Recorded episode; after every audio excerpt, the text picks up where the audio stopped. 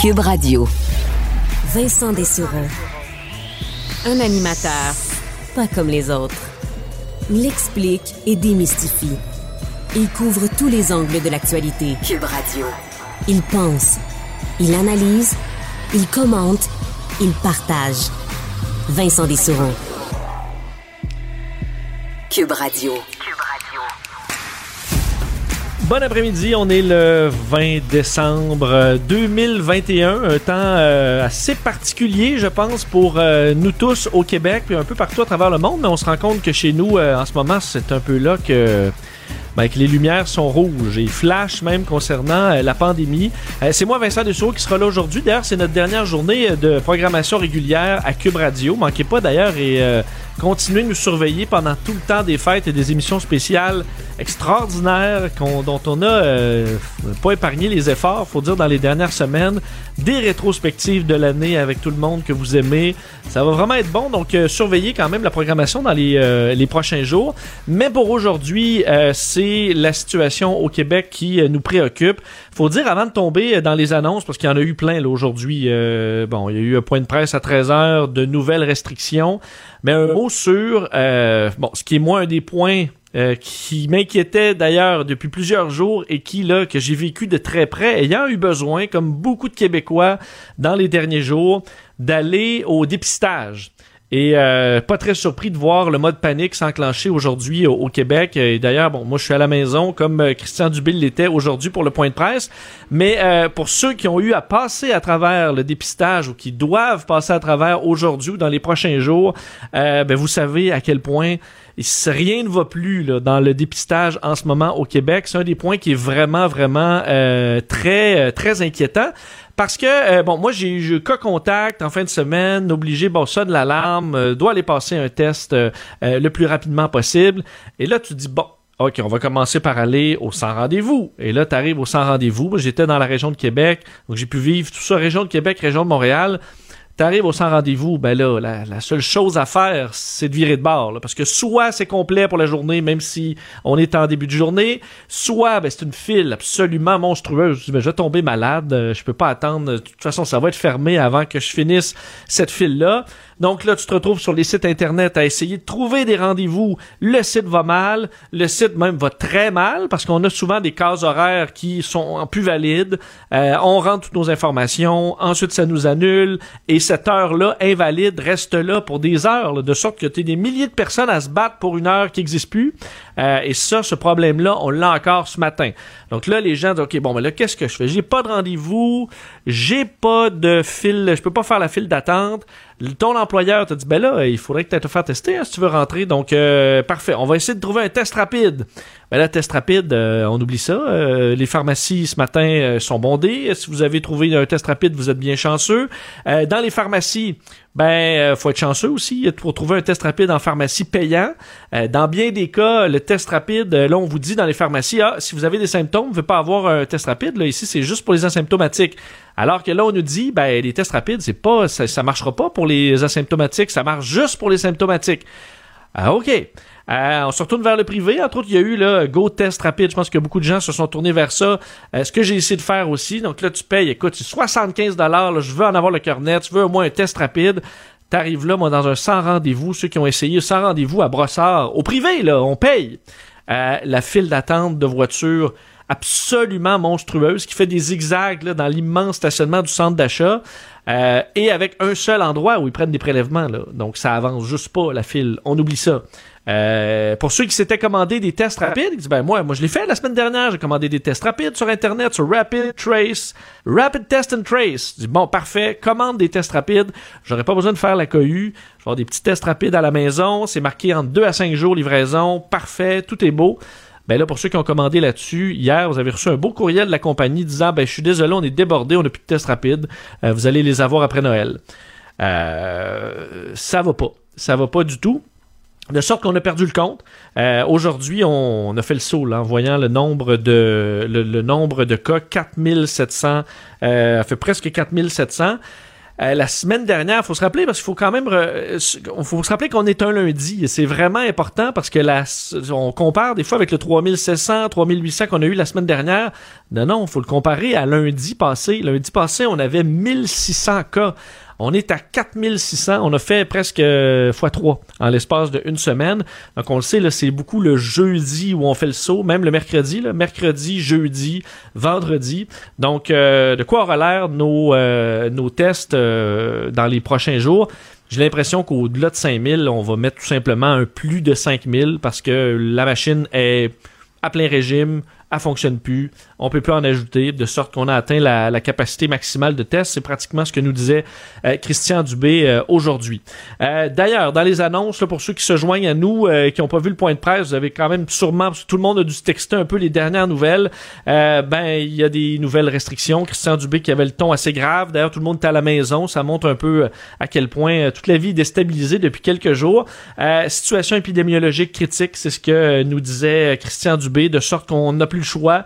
Fermeture des bars, des gyms, des salles de spectacle, des écoles dès ce soir. Donc pour les parents, les enfants vont revenir à la maison et euh, ben, ne repartiront plus. Là. D'ailleurs, on va euh, pousser aussi les vacances jusqu'au 10 euh, janvier. Alors, dans l'espoir de ralentir un peu, parce que moi, au test, j'ai réussi à avoir un test PCR en fin de semaine, en étant très chanceux, en trouvant un rendez-vous, probablement quelqu'un qui venait d'annuler. J'ai rempli plus vite que les autres le formulaire. Euh, au test rapide, au beau test rapide, au PCR à Québec, c'était que des enfants. Que, que des familles avec des jeunes enfants. Euh, moi, j'ai vraiment fait, euh, fait le saut en voyant qu'entre autres à Montréal, c'est un peu plus mix. Où je suis allé à Québec, c'est des, enfants, des enfants partout. Alors on comprend bien que c'est euh, que c'est vraiment de ce côté-là où la transmission se fait. Euh, donc euh, c'est la situation. Alors on ferme les écoles, même si on souhaitait, on avait voulu garder les écoles ouvertes pour procéder avec la vaccination. Donc aller de l'avant avec la vaccination dans les écoles. Je comprenais le dilemme, mais là il y a trop de cas, on n'est plus capable, on doit s'arrêter. Et dans les restaurants, ben là, euh, eux doivent quand même être semi-contents parce qu'on garde les restaurants ouverts de 17h à 20, fait, de 17h à 22h. Euh, par contre, plusieurs, j'entendais des restaurateurs, j'ai parlé à quelques-uns aujourd'hui qui disaient ouais ben à 50%, alors qu'on peut plus euh, qu'on doit fermer à 22h, ce sera pas vraiment rentable. On manque d'employés à peu près partout. Il y a des cas de COVID qui popent à gauche et à droite. Donc, pour beaucoup de restaurateurs, ça devra être euh, la fermeture comme seule option. On va analyser tout ça dans les, euh, dans les prochaines heures, voir un peu comment on peut se tirer d'affaires, quel est le portrait aussi euh, dans le milieu de la santé, parce qu'entre autres, un des points les plus étranges du point de presse, c'est par rapport encore là au dépistage où Christian Dubé disait ben, les gens qui sont asymptomatiques mais qui ont eu un cas dans leur entourage, allez pas vous faire tester. On est débordé. Euh, allez pas au test rapide parce que ça marche pas les tests rapides avec les asymptomatiques. Allez pas au PCR parce qu'on est débordé. Bref, euh, vous faites quoi les asymptomatiques qui ont côtoyé quelqu'un? Ben, en gros, euh, ils en ont même pas parlé. C'est venu au, à la période des questions où finalement Dr Arruda a dit ben ces gens-là doivent s'isoler comme prévu. Donc, on est en train de dire à des milliers de Québécois qui ont accroché, qui ont croisé quelqu'un qui avait la COVID dans leur entourage, dire, ben non, faites pas de test, puis euh, pas de Noël, puis restant dedans jusqu'au 29 décembre.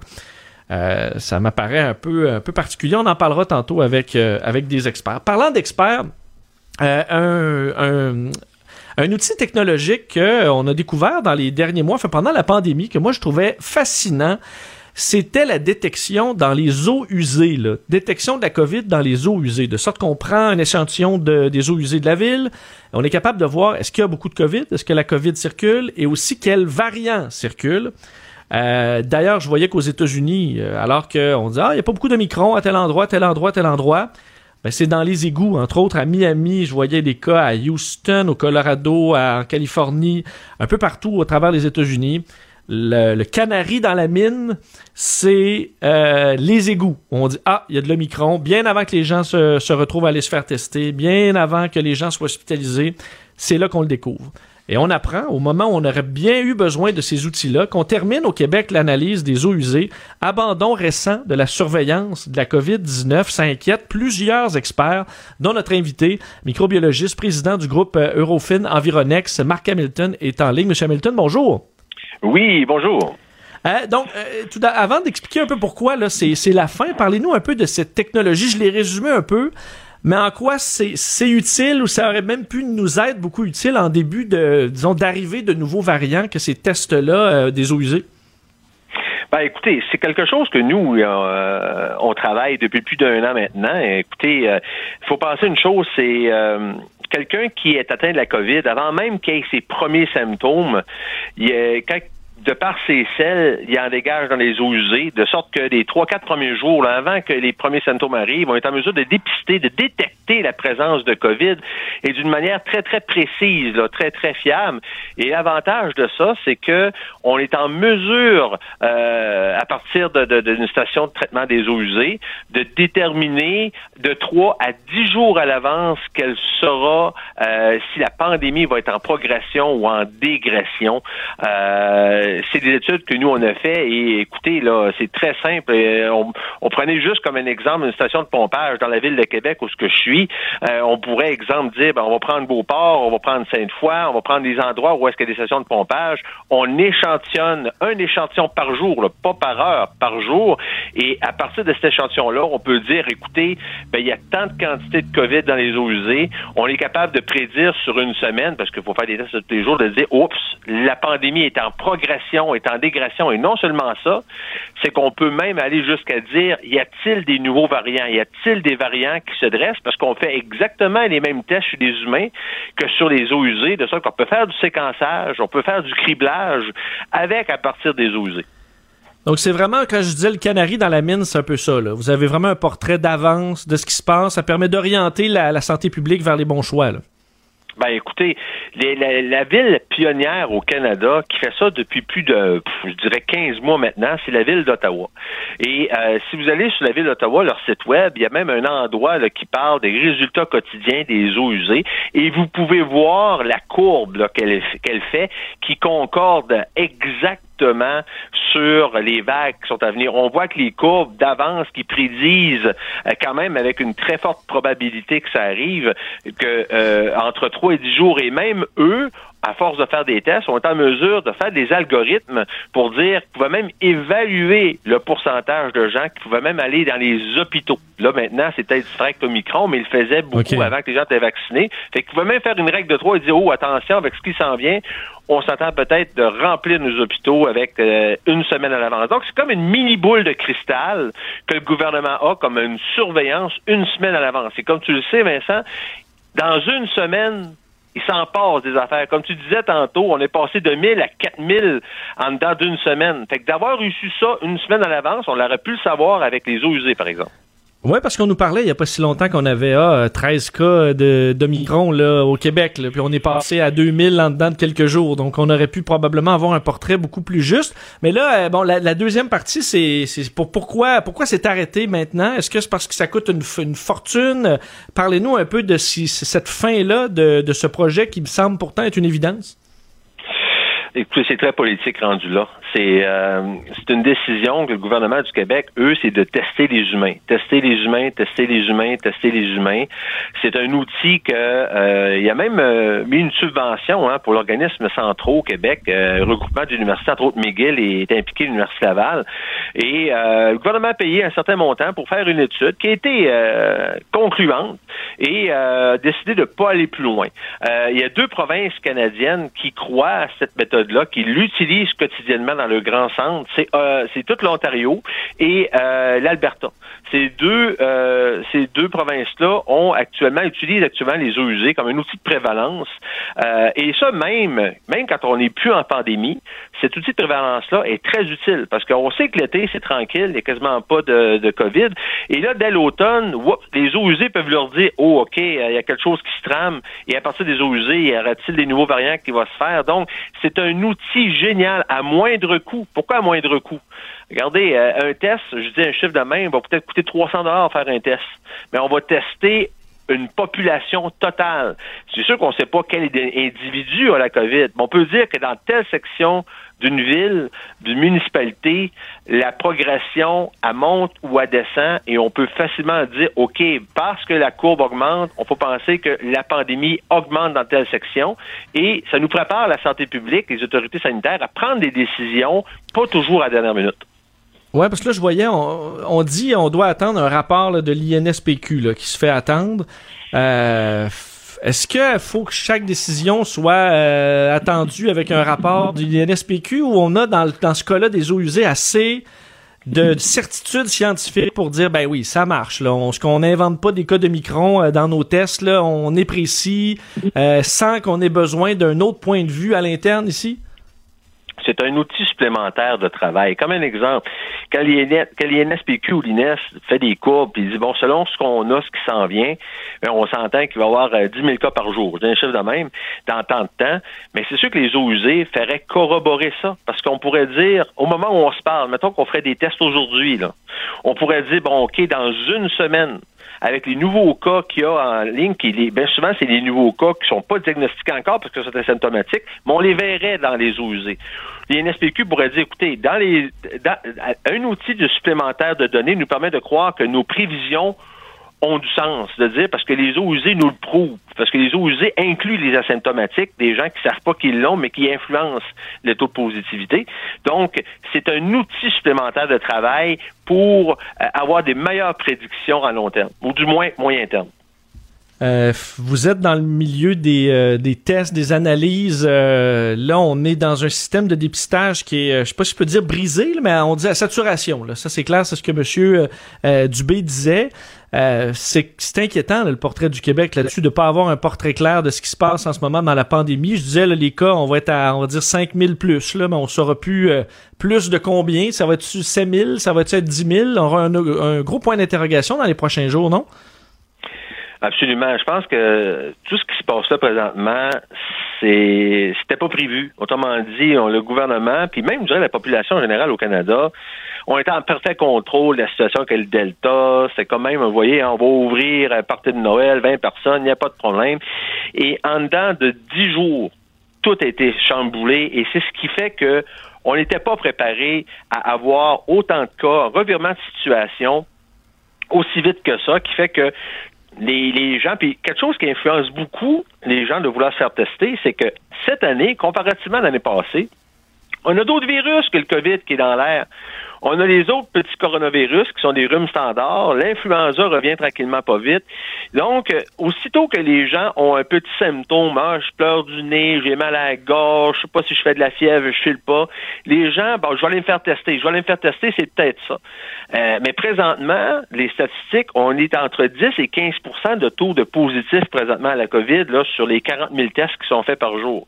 Ça veut dire que il y a quand même 80% des gens qui se font tester, euh, qui euh, c'est d'autres choses, c'est des symptômes associés à la COVID, mais que c'est pas nécessairement la COVID qu'ils ont.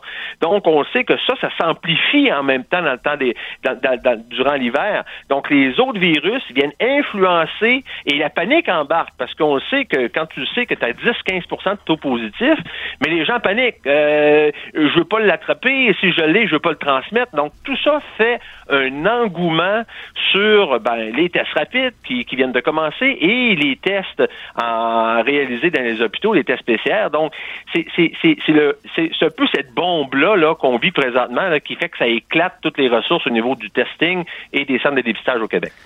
En terminant, vous êtes microbiologiste. Cette, annonce-là de dire aux gens, euh, ben, si vous êtes asymptomatique, euh, il n'y a plus de tests. Euh, les, tests rapides, c'est pas pour vous, ça fonctionne pas. Les tests PCR, on va les garder pour les, les symptomatiques.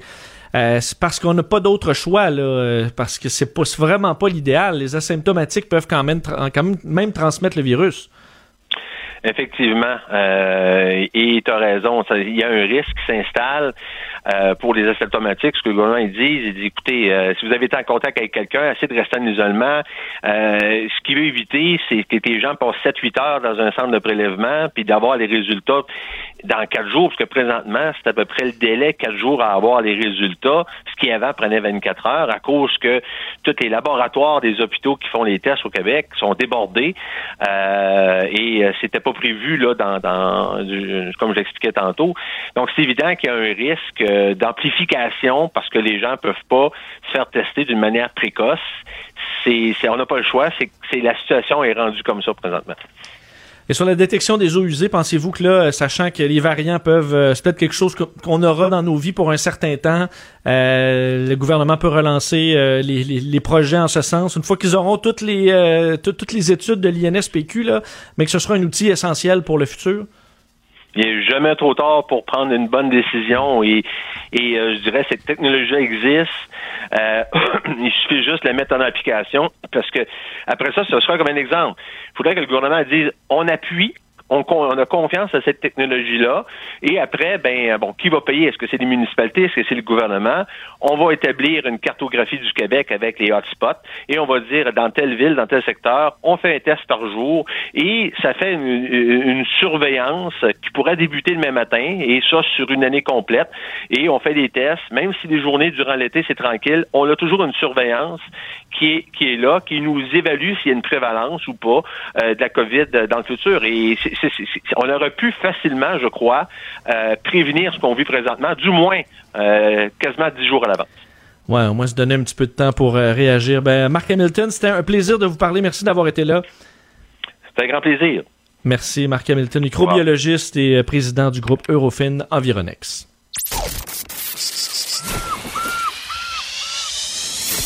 Cube Radio. Cube Radio. Il baigne dans l'actualité. Il a des points de vue rafraîchissants. Vous écoutez Vincent Dessereau. Oui, l'autre gros point de cette annonce de Christian Dubé, euh, c'est évidemment la fermeture des écoles euh, immédiate, enfin immédiate. Dès ce soir, les enfants vont retourner à la maison euh, et seront en congé jusqu'au 10 janvier. On voulait bien les garder pour, entre autres, la vaccination. je sais qu'il y a des moments heureux pour les enfants cette période-là, des fois des journées spéciales. ce sera pas possible, malheureusement. Cette fois, des cas de COVID, il y en a à peu près partout.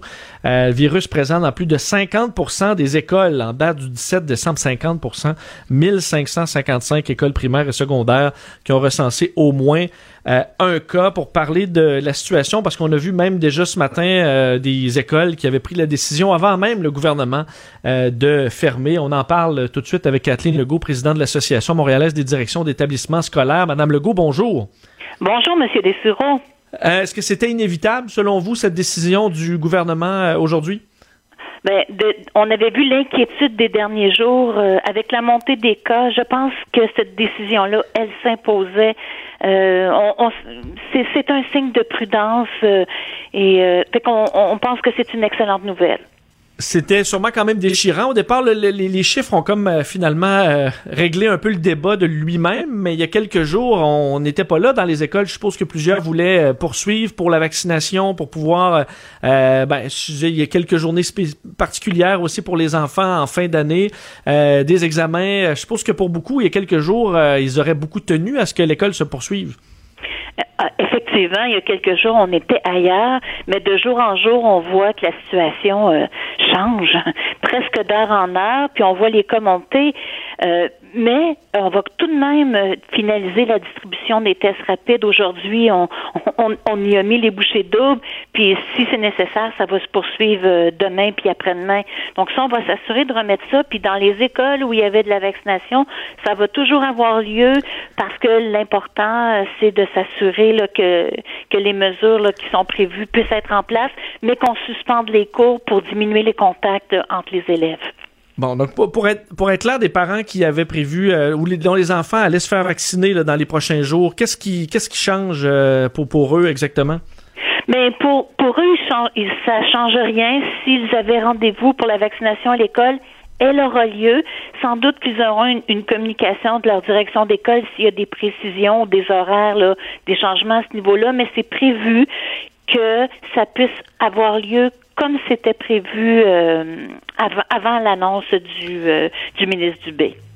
Euh, j'ai l'impression aussi que cette dernière journée-là, c'est peut-être moins au niveau académique des journées importantes, disons. Souvent, on a terminé un peu la matière, c'est un peu plus tranquille. Est-ce que ça, il y a une perte un peu moins grande de fermer les écoles là pour trois jours avant Noël que à la mi-novembre, par exemple? Ben, il y a sans doute une petite perte au niveau de la socialisation puis de l'appartenance à l'école. On sait que c'est important, pareil, pour la motivation scolaire, mais au niveau des contenus, c'est certain que ce sont pas les, les journées les plus importantes, bien que dans certains établissements, il y avait des examens. Euh, Au retour après Noël, c'est vrai que les enfants reviennent pas à l'école avant le 10 janvier, mais selon les calendriers prévus, il va y avoir de l'enseignement à distance dès la première semaine de janvier. Donc ça commencera pas le 10 janvier, ça va commencer selon le calendrier prévu. Cube Radio. Complet comme un couteau suisse, précis comme une lame de rasoir. Vincent Dessereau. Pour être affûté sur l'actualité. C'est l'heure de la chronique juridique avec Nada Boumefta, avocate en droit criminel et protection de la jeunesse. Bonjour Nada. Bonjour Vincent. Euh, on commence avec une histoire intéressante parce que toi, c'est ton domaine. Nous, la référence est un peu plus, on dirait, dans des émissions policières où on dit Ah, tu dois me. Ah, je dois comparaître dans les 24 heures. Et il y a un cas euh, du genre à Québec qui mène euh, carrément à une poursuite contre la ville de Québec. Oui, effectivement. Puis encore une fois, on est loin de, des téléséries. Là, on ne garde pas au Québec, au Canada, des gens détenus euh, contre leur gré, contre leurs droits, pour les faire cracher, par exemple, un morceau ou pour négocier avec eux. On n'est pas, on n'est pas en Punta Cana, là. Mais euh, en réalité, ce que le droit criminel nous dit, c'est que les gens doivent comparaître lorsqu'ils sont accusés d'infraction au criminel. Donc, euh, suivant évidemment une détention, comparaître dans les 24 heures. Le défi, évidemment, c'est les journées, par exemple, comme les dimanches. Euh, avant, c'était un défi à Montréal. Maintenant, c'est rendu qu'il y a des comparaisons euh, les dimanches également. Donc, les dates, les journées, quand est-ce que les juges pouvaient siéger ou non ou entendre les causes. Mais l'arrivée du numérique a changé les choses. Entre-temps, il y a quand même des erreurs, comme celle-ci à Québec, qui s'est produite et qui a mené à un recours collectif à tâche à de 120 à peu près personnes qui n'ont pas comparu dans hein? les délais de 24 heures. Oui. OK, donc c'est un, groupe de personnes qui se sont, se sont retrouvés pour se mettre ensemble et se plaindre contre la ville en même temps. C'est exact. C'est un bureau d'avocats civilistes qui a pris finalement en charge ce dossier-ci pour poursuivre au civil euh, en raison finalement de la détention dépassant le, dépassant, pardon, le délai de 24 heures prévu au code criminel pour comparaître. On réussit à avoir un, dédommagement d'environ 400 quelques mille dollars. Euh, donc chacun aura quand même une somme assez euh, intéressante dans les quatre chiffres et le cabinet le mentionne, tous ceux qui auraient pu être victimes de ça par la Cour municipale de Québec pourraient demander un tarif. N'oublions pas qu'en parallèle, il y a une poursuite contre le procureur général et ça, c'est pas nécessairement pour aller chercher un dédommagement, mais on veut faire un, suivi. Également aussi pour se poser les bonnes questions, hein, sur qui est responsable. Ouais, mais parce que là, si on a, je comprends, un cas isolé, là, si on a 120 personnes, est-ce que c'est carrément la façon de procéder euh, qui était juste régulièrement pas appliquée? C'est une excellente question, puis ça, je pense que c'est sûr que euh, ça va mériter de poser les bonnes questions, de vérifier si c'est dans la façon de fonctionner, est-ce que c'est le manque de salle de cours, le manque de procureur, le manque de juges, et c'est ce qu'on mentionne entre autres dans l'article, parfois des procureurs étaient absents. Alors, on ne peut pas rouler dans une salle de cours s'il manque euh, un des intervenants judiciaire au dossier et ça doit passer par le tribunal pour trancher sur la remise en liberté de ces euh, individus-là. Même au stade de la comparution, les gens ont le droit de savoir de quoi ils sont accusés, pourquoi ils demeureraient détenus. Sinon, fixer une enquête caution pour demander une remise en liberté. Donc, on voit effectivement que c'est pas qu'une seule personne, plusieurs auraient été touchés. Et malheureusement, on voit ce genre de situation-là également dans d'autres districts.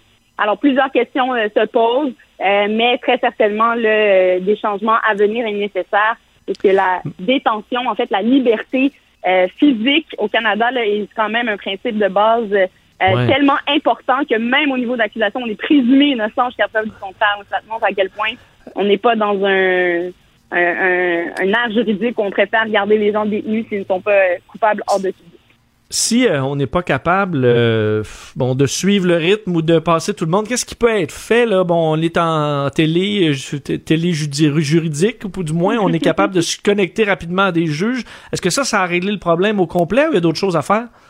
Ben, il faut le dire en même temps, c'est un problème qui existe depuis longtemps, c'est pas récent et le problème se réglait entre autres par des comparutions via téléphone à l'époque.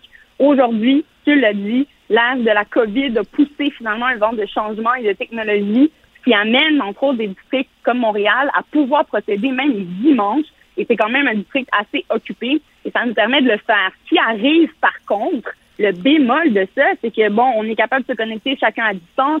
Disons que l'avocat n'est pas chez lui ou auprès de son bureau le dimanche euh, à laquelle son client va comparaître. Ben, après ça, la transmission de la preuve devient un défi. Euh, l'analyse également du dossier et s'assurer qu'on puisse prendre une position euh, dans l'intérêt du client si jamais on procède et c'est pas devant le même juge pour la demande de remise en liberté du client. Donc, très certainement, ça en vient à une remise, mais au moins, on enregistre un plaidoyer ou de culpabilité ou de non-culpabilité. Souvent, la première étape, on plaide non coupable. Puis ensuite, on, peut analyser ou consulter un avocat le plus rapidement possible pour prendre une position euh, quand on a le dossier. Donc, il y a du plus, mais en même temps, être à distance, ça a du moins aussi. Hmm. Alors, peut-être une autre amélioration euh, dans le système juridique, le numériser les choses, ce serait peut-être une bonne chose, mais beaucoup de travail à faire là-dedans. Euh, mais Nada, si euh, si s'ils ont gain de cause, là, mettons 120 accusés qui ont euh, finalement on leur donne gain de cause, vos, droits n'ont pas été respectés. Est-ce que eux, dans, je suppose que dans bien des cas là-dedans, ça a amené à des accusations? Est-ce que ça leur accusation tombe automatiquement? Est-ce que ça a déjà été ah. fait pour qu'ils soient dans le recours collectif? Qu'est-ce qui se passe là-dedans? C'est une excellente question. Bon, c'est sûr, ça peut devenir un motif en tout cas de négociation, mais de là à dire que ça fait tomber euh, les décisions euh, de porter des accusations contre des gens, euh, non, on n'en est pas là. Mais si ça influence, par exemple, sur les délais de Jordan, possiblement, ouverture à des requêtes, charte pour arrêt des procédures. Bon, chaque dossier reste un, cas d'espèce. Il faut quand même les analyser le un par un. Mais non, là, c'est pas cette décision-là au qui va apporter finalité à, à, leurs accusations criminelles. Admettons un policier qui te donne pas tes droits. Est-ce que ça, c'est plus grave? Ah, bonne question. En fait, c'est pas que c'est plus grave, c'est que dans le contexte de la pratique euh, de l'autorité policière sur l'individu au moment de l'arrestation, il existe des droits fondamentaux, dont le droit à l'avocat ou le droit au silence, par exemple, ou euh, dans certaines situations, si le policier ne le donne pas à l'individu et par exemple l'individu fait une déclaration incriminante par la suite, ben, ça, hmm. ça fait toute la différence pour l'application et le respect de ses droits, comme par exemple le droit au silence. Ça, je te donne un exemple parmi bon, des milliers de cas qui pourraient arriver. mais je comprends que ça, c'est plus, euh, ça peut vraiment faire tomber un procès. Le 24 heures, euh, ça crée un malaise, mais ça peut aller de l'avant quand même. Ça peut aller de l'avant quand même. C'est quelque chose qui peut euh, se justifier. Évidemment, la nature des accusations. Le pronom, là, on est à la Cour municipale de, Québec. Là, mentionnons que normalement, ce ne sont que des causes sommaires qui sont entendues. Donc, généralement, pas des causes d'agression sexuelle ou de cas où il y a des, victimes euh, collatérales de violence ou d'agression, là, on est de, de voies très graves, par exemple, de lésions. Mais euh, quand même, ça ne donne pas fin euh, à, la vie du dossier, mais si ça peut hmm. devenir un élément qu'on puisse plaider sur la balance, oui, c'est quelque chose qui peut être fait. Parce qu'à la fin de la journée, c'est toute une question de, comme je disais, d'achalandage de cours, du réseau finalement du système de justice et compensation qu'il peut y avoir, c'est vraiment au niveau monétaire, pas tant au niveau des résultats de la. Nada, deuxième dossier, euh, sur, faut dire quelque chose d'actualité, le dossier des gangs de rue, où on en parle depuis longtemps. On essaie de trouver, euh, de frapper sur deux euh, volets. Le volet prévention, qui, bon, qui, est assez complexe, mais qui permet de régler par la racine. Et euh, ben, il y a la question policière, la question des peines aussi, pour que des membres de gang de rue disent OK, ben moi, mon collègue, il est parti en dedans pour très longtemps. Euh, ça donne peut-être moins le goût de poursuivre les activités criminelles. Euh, et là, on vient de donner un sérieux message à des membres de gang de rue à Montréal, un membre qui vient d'écoper d'une peine de prison à vie. Oui, une peine de prison à vie pour une tentative de meurtre. quand même quelque chose de très rare au Québec comme sentence. On s'entend, prison à vie, c'est une sentence sévère tiens juste à mentionner, peut-être revenir, puis dans ton explication, tu mentionnais, là, quand on voit un collègue rentrer en prison. Euh, euh, bon, écoute, c'est monsieur, madame, tout le c'est ce qui est effrayant, c'est que les jeunes aussi peuvent ne pas être associés à des gangs de rue peuvent se retrouver en possession d'armes à feu. Euh, c'est là où la juge est venue le mentionner, le marteler dans sa décision pour justifier une peine aussi lourde euh, à quelqu'un. Et rappelons les faits quand même, pour le dire, il a tiré et jusqu'à ce que son arme soit enrayée en direction d'un individu qui n'a rien à voir avec aucun problème judiciaire, ni même de lien avec celui qui a tiré, euh, à travers finalement les vitres d'une bibliothèque. Donc de là aussi, la juge en a tenu compte de cette gravité-là, de tirer comme ça limite euh, à blanc sur les gens. Euh, et on plaidait entre autres le fait qu'il se soit trompé de personne. Pas très sûr que le tribunal a tenu compte de cet argument-là pour réduire ou plaider en faveur d'une sentence plus basse euh, dans ce cas-là. Et euh, après ça, il y a tout le pendant avec toutes les autres décisions, Vincent, évidemment, comme celle qu'on a vue de William Rainville, en possession de 240 armes à feu, un individu qui faisait rentrer des armes sur le territoire et de qui certains ont probablement encore des armes en circulation.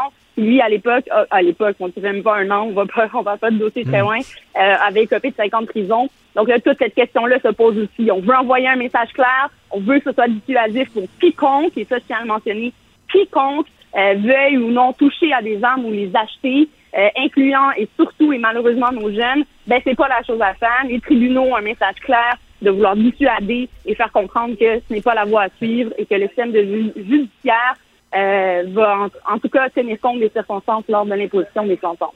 Est-ce que ces peines-là, un peu, euh, ben, je sais pas si inhabituelles ou un peu plus hautes par rapport à la jurisprudence, c'est un chemin plus facile vers une demande d'appel?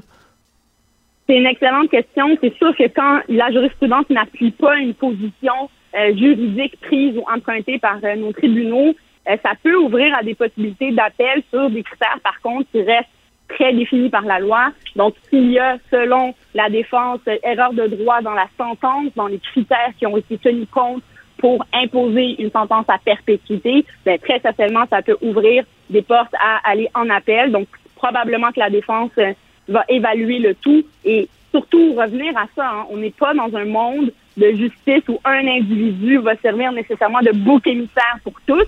Ça, la juge le souligne, mais quand même, elle le mentionne que pour la sécurité du public et aussi la conscience du public, c'est un message qu'elle se devait d'envoyer. Donc, euh, mais oui, ça peut ouvrir des portes euh, aller en appel et ça, c'est une analyse complète qui devrait être faite par les avocats.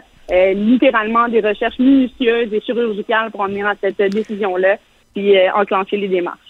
Et on voit quand même depuis certains jugements qu'il y a des juges qui là euh, sont en sont en augmentation de peine. Donc c'est une problématique, ça les inquiète. Veut lancer un message, donc euh, c'est pour ça que les peines augmentent ces temps-ci.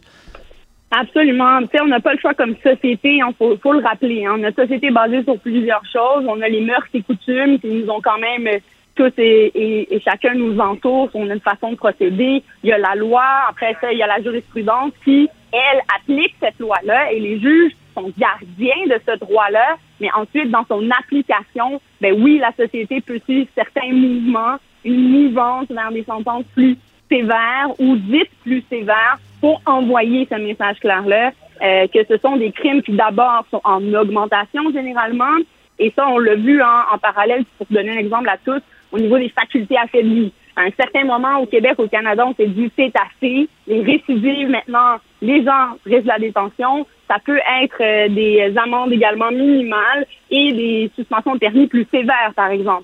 Donc, on en est là, ça a bougé. Certaines modifications peuvent être faites par la loi. Ça, ça veut dire par le gouvernement, euh, qui a évidemment compétence en la matière, mais ça peut se faire aussi par mouvance des tribunaux. Donc, on verra si ça va suivre. Mais je tiens à rappeler à tous et à toutes que l'imposition des sentences est quand même importante d'être individualisée. Donc, c'est peut-être un des éléments sur lesquels la défense pourra aussi aller en appel. On verra si on a tenu compte de l'individu qui était devant nous, de son portrait également, et des raisons pour lesquelles là, on veut imposer une sentence aussi sévère. Oui, avec les circonstances, mais il y a autre chose quand on impose une sentence. Très intéressant. Merci beaucoup, Nada. Merci beaucoup. Je pense qu'on ne se voit pas demain. La COVID nous coupe. Mais C'est vrai. Ben, joyeuse, joyeuse fête. On se reparle en 2022. Oui, on est rendu en 2022. Au plaisir. bonjour à toute l'équipe. Salut toi aussi.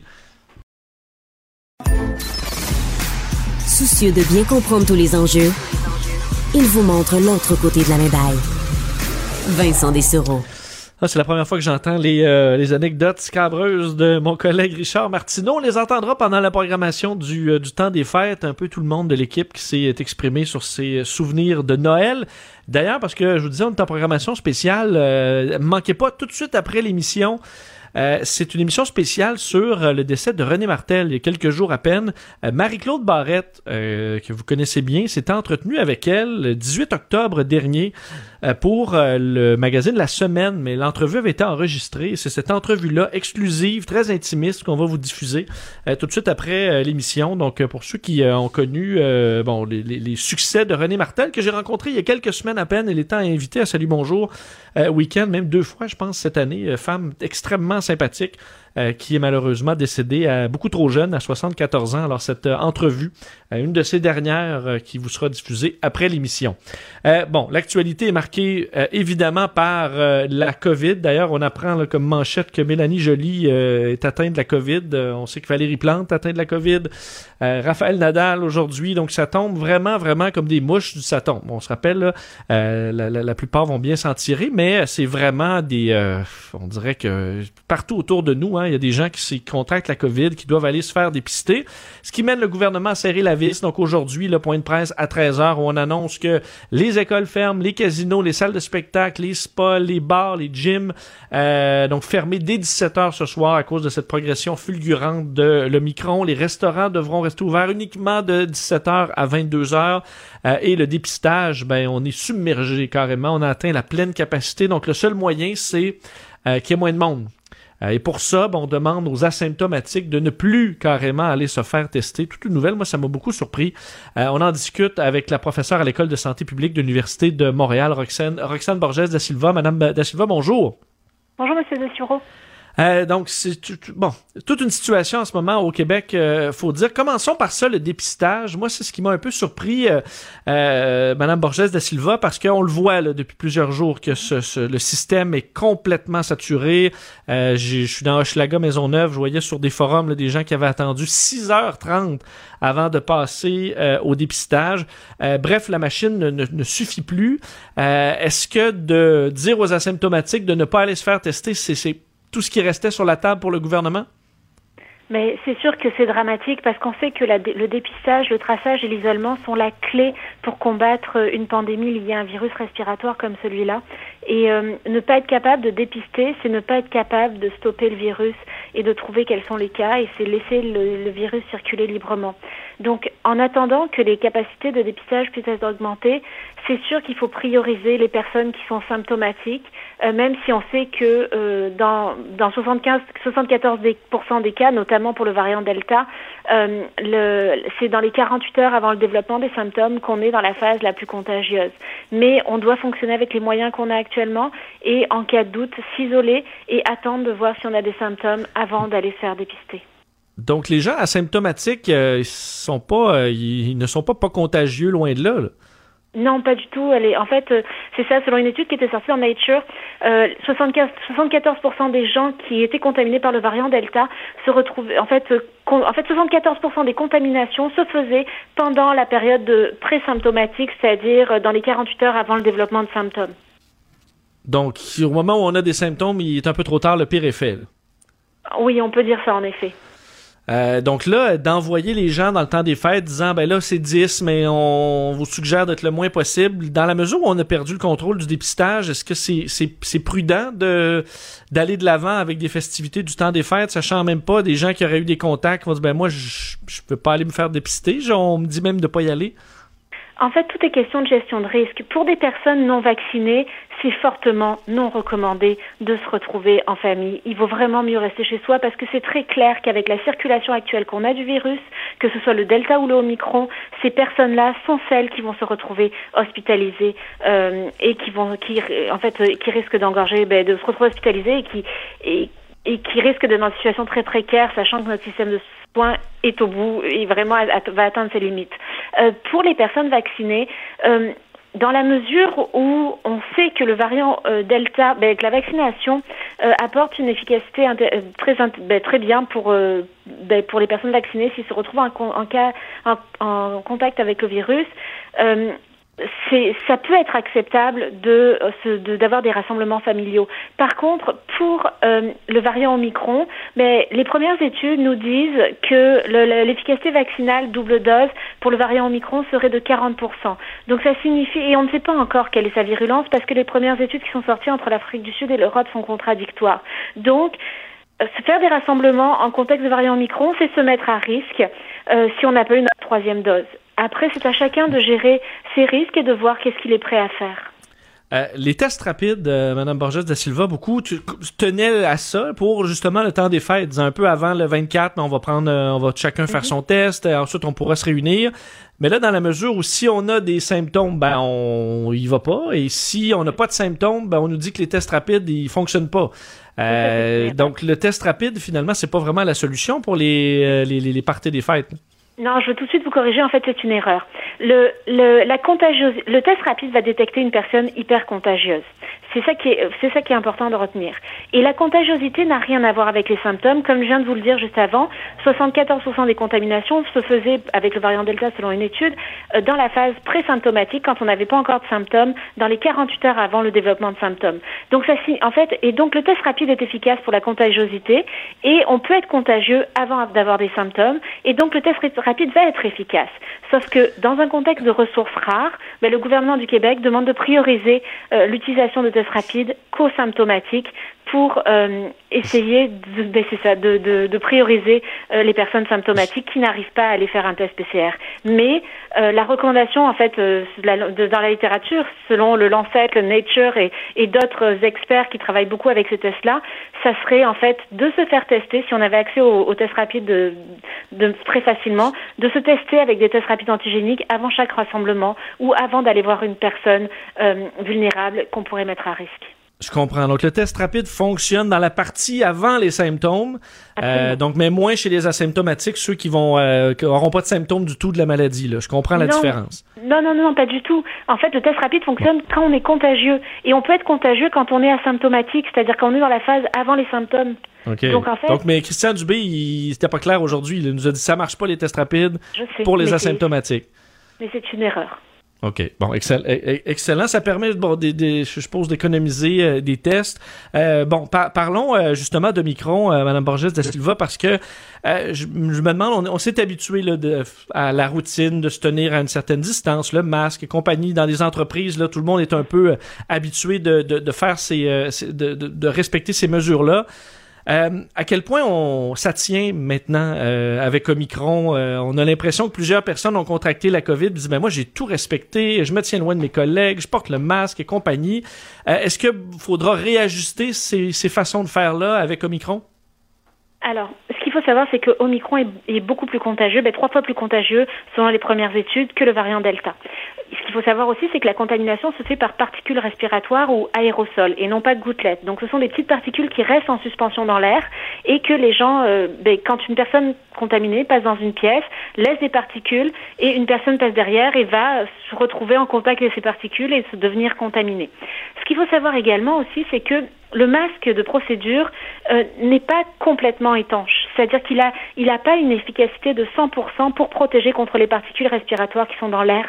Et donc, c'est certainement pour cette raison que euh, dans les espaces clos, dans les, dans les lieux de travail, euh, il y a eu, ou dans les, ben, dans les restaurants, on enlève le masque, disons, mais, mais dans les espaces clos, dans les lieux de travail, euh, il est possible qu'il y ait eu des contaminations à cause de, c'est ça, de ce, du fait que le masque de procédure ne, ne permet pas de protéger les personnes à 100%.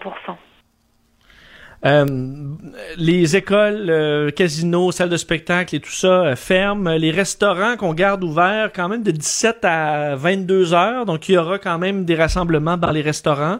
plus petits, là, c'est 50 d'occupation. Est-ce que ça vous inquiète quand même qu'on n'ait pas fermé complètement les restaurants? Mais en fait, là encore, c'est un équilibre difficile à trouver entre les, fêtes de Noël, des gens qui avaient prévu aller fêter au restaurant, euh, le, secteur économique qu'on veut pas non plus, euh, à qui on veut pas asséner un trop grand coup non plus, et particulièrement le milieu de la restauration qui est en effervescence pendant les fêtes de Noël et les aspects de la santé de la population et les aspects de, santé mentale. Donc euh, le gouvernement a décidé de, de, laisser ouverts les restaurants pour au moins essayer d'épargner ce secteur-là. Euh, c'est sûr que si on voulait donner un très grand coup de massue à cette, euh, euh, progression euh, fulgurante des cas, ça aurait été mieux de fermer les restaurants parce qu'on risque d'avoir des contaminations. On l'a vu dans ce restaurant à Laval que 31 ben, sur 32 personnes avaient été contaminées. Donc la contamination se fait très rapidement dans les restaurants, d'autant plus qu'on enlève le masque.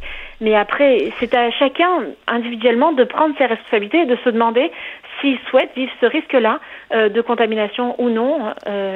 chacun doit se responsabiliser là-dedans. En terminant, euh, on voit bon les données qu'on surveille le plus, ce sont les hospitalisations surtout qui font euh, qui montent. Euh, on est quand même rendu à près de 400. Il n'y a pas si longtemps, on était à 200. Des fois, le, le, nombre monte que de quelques personnes par jour, mais au fil des jours, ça, ça, monte beaucoup.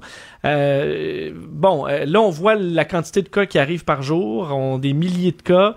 Est-ce qu'on peut s'attendre à ce que le réseau de la santé, selon vous, soit complètement saturé d'ici début janvier, un peu comme certaines projections le, disent?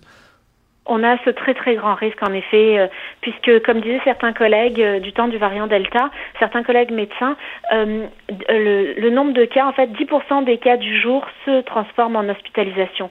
Ça signifierait à ce moment-là, si ça s'avère vrai pour le Omicron également, ça signifie qu'on va on va avoir énormément d'hospitalisations qui vont arriver d'ici 10 jours et, et on le sait, euh, l'INES, qui a fait ses projections, euh, ben, modélise aussi une saturation de la capacité hospitalière euh, autour du 8 janvier. Peut-être qu'elle va même arriver plus tôt à cause du nombre de cas fulgurants qu'on a dès maintenant et que l'INSPQ n'avait pas prévu si rapide. Hmm, c'est, demain, le 8 janvier. C'est très inquiétant, cette donnée. Roxane Borges de Silva, merci infiniment d'avoir été là. Je vous en prie, bonne journée. Au revoir. Au revoir. Roxane Borges de Silva est professeure à l'École de santé publique de l'Université de Montréal. Vous écoutez Vincent Dessereau, Cube Radio. Très content cette dernière émission de rejoindre mon collègue Luc La Liberté, spécialiste en politique américaine. Bonjour Luc. Oui, bonjour Vincent. Hein, on aura des sujets hors COVID tout de suite après, mais il faut quand même, même en parlant de politique américaine, parce que c'est mondial, euh, faire un mot sur, euh, sur Omicron. Parce que, Luc, euh, je voyais quand même dans les médias américains, dans les commentaires de docteurs que je suis sur, sur Twitter, docteurs américains, euh, qui s'inquiète en disant, ma foi, mais euh, qu'est-ce qu'on fait là? Est-ce qu'on pense aux États-Unis qu'on est à l'abri de Micron? On regarde en Europe, on regarde au Canada en disant, ben, aux États-Unis, on est correct. Euh, est-ce que on n'est pas assez inquiet en ce moment chez nos voisins américains? Ben, écoute, le docteur Fassi, encore, le docteur Fassi a commencé à sonner l'alerte. Puis en fin de semaine, on nous disait d'ailleurs qu'il y a eu des, des, des, des, erreurs dans la compilation du nombre de vaccins aux États-Unis. C'est-à-dire qu'on a bel et bien euh, donné autant de doses de vaccins que ce qu'on avait que ce qu'on avait compté, mais il y a un changement dans les pourcentages de deuxième dose. Écoute, on va se dire entre nous, c'est pas majeur, c'est 3 à 4 euh, mais 3 à 4% ce sont donc des millions de personnes qui ne sont pas encore doublement vaccinées aux États-Unis. On sait que c'est pas la solution miracle pour Omicron, euh, mais en même temps, on sait que ça peut contribuer, que ça peut aider. Surtout pour la mortalité, je comprends que pour le nombre de cas, euh, le, bon, le vaccin protège pas tant que ça, mais sur les décès, il faut dire, les États-Unis, c'est encore 1200 euh, décès en moyenne par jour. C'est pas comme s'ils avaient sorti la tête hors de l'eau complètement. Non, voilà. Puis je pense que c'est le, message que finit par comprendre, parce qu'habituellement, il est proactif dans ce dossier-là. Je pense que c'est le message que finit par comprendre Joe Biden, qui demain, selon ce que, qu'NBC nous apprenait, euh, demain, Joe Biden devrait prononcer un, discours à ses concitoyens dans lequel il va focuser sur la gestion de la COVID, en particulier le variant Omicron. Euh, il y a bien des gens qui ont hâte de voir ce que le gouvernement peut proposer de plus ou surtout peut-être de mieux. Donc, euh, il semble que ce discours-là va être centré sur des communautés en particulier, sur ce que le gouvernement fédéral peut faire pour mieux soutenir des communautés qui sont aux prises avec des problèmes encore plus graves même si, bien entendu, ce sont toutes les régions qui risquent d'être affectées. Euh, en même temps, ben, toi et moi, on le sait parce qu'on s'intéresse à ça depuis suffisamment longtemps. Euh, est-ce que les chiffres de cas qu'on voit vont suffire à convaincre une partie du pays du sérieux de la chose, du sérieux au sens où euh, on serait prêt à respecter des mesures barrières ou encore on serait prêt à augmenter le rythme, la cadence de la vaccination? Si je me fie à ce qu'on voit ici, euh, ben, ceux qui ont refusé d'être vaccinés ou ceux qui protestent depuis le départ contre les mesures barrières, c'est les purs et durs. C'est un, nombre ici relativement faible. Euh, ben, aux États-Unis, il semble qu'ils soient plus nombreux à, à résister. Pas certain que c'est un appel de Joe Biden demain qui peut les convaincre. Ouais, parce qu'il y, a aussi le côté économique euh, qui des fois, euh, bon, ébranle plus les Américains que le, même les décès, mais euh, on le voit entre autres au Royaume-Uni, on le voit, on commence à le voir chez nous là, des entreprises qui sont juste là, écoute, de soutenir l'entreprise à bout de bras là, parce que les, quand les cas commencent à arriver quelque part, ça, ça, ça arrête plus. Euh, de sorte qu'on voyait en, au Royaume-Uni les systèmes de transport ont des problèmes, les systèmes de euh, la poste, parce que, écoute, on est obligé d'arrêter des grands secteurs parce qu'il y a trop de cas. Euh, ça peut nuire à l'économie des États-Unis si on euh, si on, on s'y prévoit pas. Et là, en plus, ils ont quelques semaines pour agir. Visiblement, est un peu en retard sur Omicron. Écoute, moi, j'ai l'impression de rejouer, puis c'est le cas pour bien des Québécois avec les nouvelles qu'on a, mais même en analysant la politique américaine, j'ai l'impression de rejouer dans un dans un film dans lequel on a déjà joué, mais qu'on veut pas nécessairement changer le scénario. Euh, quand on regarde l'économie américaine, on l'a vu à quel point ça a fait mal. Et je pensais qu'on avait tiré la leçon de la propagation du virus la première fois. Je pensais qu'on avait tiré la leçon que ben mieux on va gérer ça, plus on va se serrer les coudes, moins à, moyen et à long terme, on va perdre au plan, économique. Euh, si je regarde la situation actuellement, les chiffres, euh, bien sûr, c'est pas de la faute des Américains nécessairement si Omicron se répand. Hein, on le sait bien. On a vu ici ce que ça a donné. Maintenant, c'est le temps de réagir. Et là, on va voir à quel point le virus est ou n'est pas encore une chose d'abord politique aux États-Unis. Donc, on, ça, c'est une chose qui est ressortie clairement aux États-Unis, beaucoup plus qu'ailleurs. C'est très, très politique. Tu vois, euh, c'est Donald Trump qui s'adressait euh, à, ses partisans, je pense que c'est hier, et il a été hué quand il leur a dit qu'il avait reçu sa, booster shot, hein, sa, dose, sa troisième dose de rappel. Il a été hué par ses partisans. Euh, pour une fois, le président, à mon avis, parce qu'on demeure président à vie, on garde le titre. Pour une fois, le président passait le bon message, puis j'ai envie de dire au bon moment. Euh, on voit ce que ça lui rapporte, euh, même auprès de sa base indéfectible. Euh, Est-ce qu'on le sait? En plus, il s'était déchiré. Les républicains ils dit que c'était lui qui l'avait inventé le vaccin, mais en même temps, ils veulent pas le vaccin. Donc, on se souvient que c'est, ça déchirait certains pro-Trump. Euh, ce dossier. Euh, parlant de ce débat déchiré, euh, mais là, chez les démocrates, il faut parler, parce que tu me clarifies, parce que j'ai suivi de loin le dossier de Joe Manchin, un, bon, un, démocrate qui là est en train de d'être une sérieuse roche dans le pied de Joe Biden sur le dossier de Build Back Better. Écoute, c'est le, Joe Biden voulait finir l'année en force en disant j'aurais passé deux plans de, de relance, deux plans d'investissement, mais deux plans de relance gigantesques il avait déjà réduit la taille du Build Back Better. Donc, c'était le fameux 2000 milliards de dollars. On, on était parti, je ne sais pas si tu te souviens de ça, hein, mais on, on était parti, on était à près de 4000 milliards.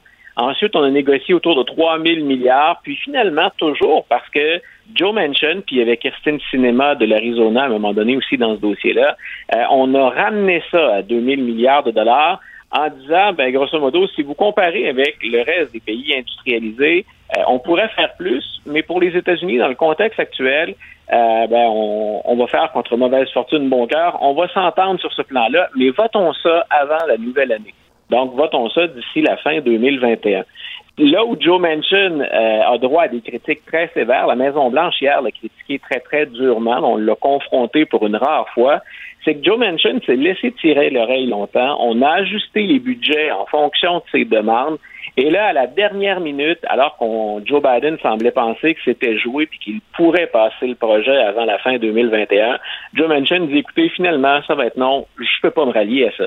Euh, le message qu'il passe, c'est même en gros, hein, recommencez tout ça, refaites vos devoirs, puis revenez me voir. Euh, on peut comprendre. Mais ça donne, ça donne Luc énormément de pouvoir à un seul homme. Là. On s'entend qu'il n'est pas le président. Lui, c'est, écoute, il, c'est, c'est, il représente pas. Euh, c'est le sénateur de Virginie occidentale. Là. Il, il représente pas un Américain sur deux. Là. Non, les, et pendant un certain temps, écoute, j'avoue que je, je, le suis moins maintenant. Quand, quand je dis je le suis moins, c'est je comprends moins la logique ou la stratégie de Manchin, sinon une stratégie qui ne s'appuierait que sur ses appuis financiers à lui. Mais on peut comprendre qu'un élu démocrate dans un État conservateur, c'est le seul à des kilomètres à l'horizon dans son coin euh, de démocrates élus parmi des républicains, on peut comprendre qu'il se fasse tirer l'oreille. On peut comprendre aussi en bon politicien que la ligne de parti aux États-Unis, c'est plus flou, hein, c'est moins euh, strict ou dur que chez nous, que Joe Manchin, sachant qu'il est la personne hein, qui détient finalement temporairement dans ce dossier-là le pouvoir, on peut comprendre qu'il se laisse hein, séduire, qu'il se laisse désirer pendant un certain temps. Euh, mais là, j'avoue que je le comprends moins. Parce que non seulement en fin d'année, il prive les démocrates d'une victoire dont on a bien besoin. C'est une année électorale en 2022, à peu près tout le monde le sait. Joe Biden a hâte de voir ce que ça va donner. Euh, Manchin vient donc de ruiner ces plans-là et le message qu'il a lancé, c'est pas tellement positif pour 2022. Même si Chuck Schumer, le, meneur démocrate du Sénat, a dit euh, on va passer ça en 2022, on n'a pas abandonné. Moi, je pense que les pressions vont s'intensifier sur Manchin et que ça va devenir très très difficile pour lui même de rester chez les démocrates. Donc, on pense même, là, et là, on parle de rumeurs de corridors que je suis allé chercher sur, euh, sur Twitter, là, des, des, des, comptes Twitter de différents élus, de différents analystes, Et ce qu'on dit, c'est que Joe Manchin pourrait même siéger comme indépendant et se rallier occasionnellement aux démocrates. Comme Bernie Sanders le fait à sa façon, qui lui qui est beaucoup plus à gauche, Manchin serait prêt à faire ça. Il serait pas prêt à faire le saut chez les républicains, même si on a l'impression cette année qu'il fait le jeu des républicains plus que celui du président Biden. Parce qu'il était à Fox News, entre autres, là, pour se vanter, qui disait non à ça. Là. Euh, D'ailleurs, est-ce que c'est pas dans une série, là, dans House of Cards, là, une série sur la politique américaine, c'est là que le président, il fait venir dans son bureau, puis il dit euh, j'ai des photos de toi avec une prostituée ou ben non qu'est-ce que tu veux je te donne euh, des chars d'assaut pour ton ton euh, je le sais pas mais d'habitude il trouve un moyen là par toutes les entours là pour croire que ça marche pas comme à télé là à la politique non, ben écoute, c'est le, pire, je vais te dire, c'est que, écoute, je sais pas jusqu'où on est allé dans ce qu'on avait dans des enveloppes brunes ou encore dans ce qu'ils connaissent de leur bagage respectif, mais à plusieurs reprises, Joe Biden a fait ce que tu évoques. Euh, un peu à la House of Cards, c'est-à-dire que Joe Manchin va à la Maison-Blanche et s'assoit avec Joe Biden. Et je pense que pour Biden, c'est là où c'est le plus dur. Je pense que Biden, qui espère toujours, lui, euh, malgré ce qu'on peut en penser, rétablir des pompes au moins sur des dossiers le très importants, rallier, on pense pas à la totalité des gens, bien sûr, mais à une majorité significative. Je pense que Biden vient de recevoir une gifle et un solide coup, ce que lui a réservé Manchin, parce qu'ils se sont rencontrés en tête à tête à la Maison-Blanche très souvent. Parfois avec Christine Cinema, mais aussi juste uniquement tête à tête Biden-Manchin. Donc, est-ce que Biden, qui est, et Biden, on peut lui reprocher bien des choses, il y en a qui ont parlé de son niveau d'énergie, euh, c'est un des plus vieux routiers qu'on ait en politique américaine, et il a eu à jouer des parties serrées. Est-ce qu'il les joue à la façon euh, une autre époque? Est-ce qu'il se la joue old school, comme on dit? Ou si encore, ceux qui euh, tiennent ou qui détiennent le plus d'influence auprès de Manchin, ces généreux donateurs, est-ce que ceux-là n'ont pas plus de pouvoir que Joe Biden ou tout ce que peut avoir comme arsenal le Parti démocrate? Mais je comprends vieux routier, mais à un moment donné, aux vieux routiers, on leur enlève leur permis de conduire aussi, là. Ben voilà, je, euh, M. Biden, écoute, on disait même, là, on n'a pas fini de parler de ça non plus, hein, on disait même hier et aujourd'hui que Biden devrait en profiter d'ici la fin de l'année ou début 2022 pour annoncer qu'il ne serait pas là en 2024. Il euh, faut dire qu'on a encore produit durant la fin de semaine, puis ce matin, aujourd'hui, euh, des sondages qui étaient catastrophiques. Pas juste de mauvais sondages, ils sont catastrophiques pour lui. Il continue de s'enfoncer et il rejoint finalement les mauvais sondages qu'on accordait à Donald Trump au pire de sa présidence. Mais là, est-ce que euh, c'est le temps de monter Pete Buttigieg? Là, je, je, je, vu un peu, mais aussi le ministre des Transports aux États-Unis qui est bien vu en ce moment, qui est un peu euh, l'étoile montante. Est-ce qu'il est trop tôt? Euh, est-ce que les démocrates le, voient peut-être comme quelqu'un qui pourrait exciter la base un peu? Écoute, moi, je peux me tromper, mais si j'étais Pete Buttigieg, euh, je serais bien content qu'on me mette un peu derrière Kamala Harris. Qu'on continue à parler de moi. Euh, oui, entre-temps, là, oui. Oui, voilà. D'ici à la, prochaine campagne, euh, Buttigieg, d'abord, il vient, lui, d'obtenir une grosse partie des fonds qui ont attribué euh, dans le, premier plan de relance de, de, M. Biden. Le plan d'infrastructure, ça va beaucoup passer par les transports, qui est le ministère ou le portefeuille qu'il gère, qu'il occupe. Euh, laissez-lui, si je suis à la place de Buttigieg, laissez-moi le temps de jouer un peu, en guillemets, avec cet argent-là, d'apparaître de, aux, côtés de, aux côtés de nouveaux chantiers, d'avoir un bilan qui est plus intéressant. Puis ensuite, hein, on, on brûlera pas ou on, on gaspillera pas de cartouches trop tôt. Euh, moi, je pense qu'il aime bien que la pression soit sur Kamala Harris ces temps-ci. Et on ne l'a pas oublié. Visiblement, dans l'actualité, il revient assez régulièrement. Euh, mais en même temps, pas beaucoup de pression de son côté. Donc, est-ce que les démocrates seraient déjà prêts, eux, à dire, euh, avec quelqu'un qui est plus conservateur dans son approche comme Buttigieg, mais quelqu'un qui suscite un peu plus de passion que Joe Biden, est-ce qu'on ne serait pas gagnant? Je pense qu'on va se garder ça pour 2023. Ça va être euh, à suivre. On termine avec Donald Trump euh, et ses dossiers de poursuite. En fait, euh, c'est lui qui poursuit cette fois. Voilà, donc il s'oppose à la procureure Laetitia James, qui travaille sur son dossier depuis 2019. Peut-être que nos auditeurs avaient même oublié qu'il était devant les tribunaux encore, Donald Trump, tellement la justice américaine progresse à, à pas de tortue. Donc, euh, ben, on sait qu'il est poursuivi pour euh, fraude, fraude aux assurances, fraude à l'impôt, euh, pour avoir menti. C'est tout ça a abouti au Congrès aussi, à la Chambre des représentants. Donc, on s'intéresse à ces fameuses déclarations d'impôts, on a dit, ben, il n'y a pas de raison que les gens à la Chambre, les, euh, ne puisse pas voir ses déclarations d'impôts, quitte à ne pas les dévoiler à l'ensemble des Américains. Mais donc, euh, il a perdu pour le moment devant la Chambre. On verra s'il va pousser ça devant la Cour suprême. De l'autre, ben, c'est une vieille stratégie de Donald Trump. C'est, je, il dit grosso modo dans sa poursuite que Laetitia James, la procureure euh, pour New York, ce qu'elle fait, c'est un travail de sape politique, que c'est une adversaire politique, qu'elle est dans l'autre camp au plan politique et qu'on ne fait ça que pour nuire aux intérêts de Donald Trump. Quand on a vu à quel point dans d'autres dossiers, M. Trump a littéralement menti, on peut penser à sa fondation, par exemple, dont il détournait les fonds pour des dépenses personnelles, euh, ou encore à la Trump University, euh, ce ne serait pas la première fois que M. Trump ment, ce ne serait pas la première fois non plus qu'il intente une contre-poursuite, soit pour gagner du temps, soit pour détourner l'attention pendant un moment. Moi, je pense que Laetitia James ne le laissera pas aller aussi facilement. Mais ce que ça provoque, c'est de nouveaux délais. De nouveaux délais pour 2022, ça peut être intéressant pour les républicains, surtout ceux qui se revendiquent encore de l'héritage de Donald Trump.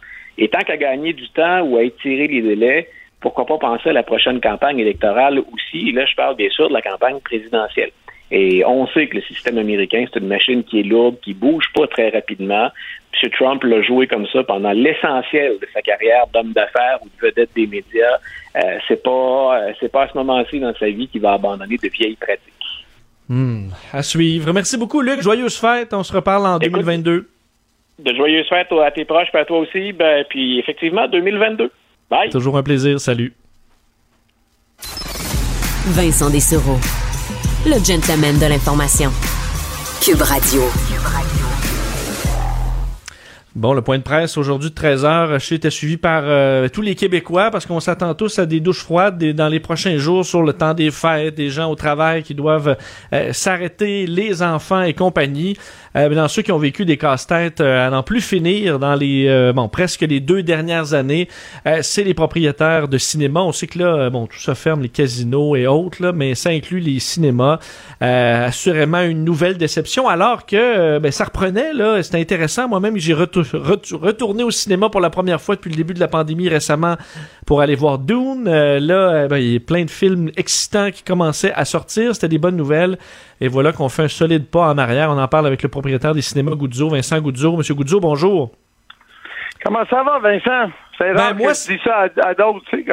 Oh, ben, c'est ça, vous le faites demander assurément tout le temps et c'est pas la première fois qu'on vous le demande aussi, mais là, euh, c'est une c'est une autre prise, c'est une autre étape euh, à franchir alors qu'on pensait bien que les salles de cinéma, ben, c'était ouvert pour de bon. Euh, comment vous prenez ça? Ben, écoute, on, prend ça, on n'a pas le choix. On prend ça en philosophie. Je sais que ma, ma fille de 11 ans m'a appelé et elle m'a dit Papa, la, COVID, là, ils ont fermé les cinémas encore. J'ai dit non, non, c'est pas la COVID qui a fermé les cinémas. C'est le niveau d'ignorance euh, des politiciens à Québec qui a fermé les, les cinémas. Là. Parce que là, il faut, faut qu'on se le dise. Là, là c'est plus. On n'est plus à la première vague. Là. On ne savait pas à quoi s'attendre. On savait pas quoi. On ne savait pas que le système de la santé allait être mis à rude épreuve je pense, je sais pas, là, on est-tu à quatrième, cinquième ou sixième vague, là? Je pense que là, on le sait. Cinquième. Bon. Euh, j'espère que c'est la dernière, parce que tu sais qu'en épidémiologie, on dit toujours que la, la vague qui contamine le plus, mais tue le moins ou envoie le moins de personnes à l'hôpital, c'est la dernière. C'est ça qui c'est ça que le virus cherche. Il cherche à contaminer, mais pas nécessairement à tuer le monde. Donc, et, donc j'espère que c'est la fin, mais c'est vraiment c'est vraiment tough à voir comment on, utilise les cinémas comme bouc émissaire dans pour essayer de trouver euh, trouver un point euh, je dois dire, j'ai sauté une, vague, M. Goudou. Goudou, on est encore à la quatrième, disons la deuxième partie de cette quatrième vague-là. Ouais, on va, je sauterai pas d'étape. Euh, mais en même temps, euh, M. Goudou, oui, euh, les, bon, les variants ont changé. Là, le micron, est-ce que quand même ça vous inquiète pas dans des salles, semble beaucoup plus contagieux, même si oui, peut-être moins, moins virulent. est-ce que vous pensez quand même que les gens qui allaient voir un film étaient, étaient, étaient protégés, étaient pas à risque? Bon, écoutez, moi, je pense que euh, euh, si on fait l'analyse comme du monde, puis on fait ce calcul ici, dans une salle de 200 euh, places qui est 5000 pieds carrés, on met 100 personnes. Ça, c'est quand, quand on est plein, bourré, là, 100 personnes, parce qu'on était à 50% Si on regarde les systèmes de ventilation dans une salle de cinéma, pas pour dénigrer nos hôpitaux, là, mais il, pourrait ah, prendre des leçons sur ce qu'on a comme système. Et la vérité, c'est qu'on se le dise, il y a eu des éclosions dans des écoles, il y a eu des éclosions dans des maisons, il y a eu des éclosions dans des commerces, il n'y a pas eu d'éclosion dans les cinémas. Donc, c'est quoi la, c'est quoi le, raisonnement? C'est parce qu'on n'est pas capable d'expliquer, on pense que le monde ne sont pas assez intelligents pour comprendre que qu'est-ce qui est sécuritaire dans une place va être le moins sécuritaire dans une autre, peut-être. Euh, donc, écoutez, euh, euh, moi, je sais pas quoi vous dire. Je sais que le docteur Arruda, il l'avait dit l'année passée à l'Assemblée nationale qu'il n'avait pas demandé la fermeture des cinémas et des restaurants. Donc, la même chose maintenant. on va donner la faute à M. Arruda. C'est beau. mais là, j'assume que la, date de là ou l'heure à, 10 heures qu'il faut fermer les restaurants, j'assume que ça, c'est le, préambule à me dire jeudi qu'il va y avoir un couvre-feu à 10 heures. C'est ça, là? On, me prépare pour l'annonce de jeudi déjà, là. Euh, et, je le disais, vous, ça arrivait, un, ça arrivait à un bien mauvais moment parce que là, c'était reparti pas mal. Les cinémas, euh, au début, là, quand vous aviez ouvert, c'était difficile d'avoir des films. Tout le monde attendait. Mais là, euh, on voyait les chiffres de Spider-Man en fin de semaine, ça va aucun bon sens, des records après records, entre autres aux États-Unis. Euh, c'est fort dommage là, pour vous de perdre dans cette envolée-là. Oui. Puis écoute, les, les, records, on les avait aussi, aussi, euh, ici aussi au Québec, dans le sens que si moi je fais une comparaison avec sept fins de semaine ici, 2021 à 2019, où il y avait Spider, Star Wars et Jumanji, donc il y en avait deux. Ici, on en avait un. On a fait 8% de plus cette fin de semaine qu'il y a deux ans. Donc, c'est sûr que le retour au cinéma était voulu, désiré, et on le sait, là, c'est les films que le monde va voir. Le vrai problème, c'est qu'on a eu trois jours de Spider-Man. Là, on va perdre The Matrix, on va perdre Sing, on va perdre euh, The Kingsman. Puis ça, ça va sortir dans quatre semaines ou six semaines, nous, ici au Québec. Est-ce que le monde va être aussi emballé ou si intéressé d'aller voir un film qui a été euh, peut-être piraté, peut-être euh, downloadé, peut-être n'importe quoi. donc, c'est là où est le problème. Et, comme je vous dis, moi, là, j'ai pas un problème. Euh, pour ceux qui le savent, qui le savent ou le savent pas, mon, mon geste de philanthropie le plus grand, c'est de remettre de l'argent aux urgences dans les hôpitaux de Montréal, Grand Montréal. C'est ça qu'on a toujours fait la famille Goudzo, puis on le fait. Donc, le milieu de la santé, là, c'est important pour nous. Je me suis fait tellement gueuler par un, ministre de la Santé une fois que je donnais trop d'argent, puis, puis je donnais un problème parce que je, faisais faire trop de, de, tests euh, euh, et tout ça là, à la population. Donc, mon problème à moi, c'est que vouloir vanter ces personnes-là, c'est nos anges gardiens, c'est ça, c'est ça, c'est ça, mais pas avoir planifié que ça allait arriver. Parce qu'on le sait, hein, le, ministre Dubé nous l'a dit là, au mois de septembre. Il va falloir commencer à s'habituer à vivre avec. Il va falloir changer nos, notre barème de préoccupation. Est-ce que c'est les cas qui est important ou est-ce que c'est les lits occupés ou est-ce que c'est les décès? Il va falloir donc mais là, tout ça a monté. On euh, cas. Ben, ouais, on était à 1600 le, lundi passé. C'est quand même une montée euh, qui, qui, qui, est inédite. Là. Oui, mais l'idée, ça vient comme ça. Mettons qu'on serait à 10 000 cas, puis on serait à 500 personnes dans les hôpitaux. Est-ce que ça. mais on vient, on vient de doubler, on vient de doubler dans les hôpitaux en, deux semaines. On était à 200, on est à 400. Euh, savez à quel point tout le monde est, euh, est, fatigué. Il y avait quand même quelque chose à faire parce que là, euh, selon euh, l'INES, le 8 janvier, on n'a plus, on a plus de lit. Là. On met les gens dans des tentes dehors.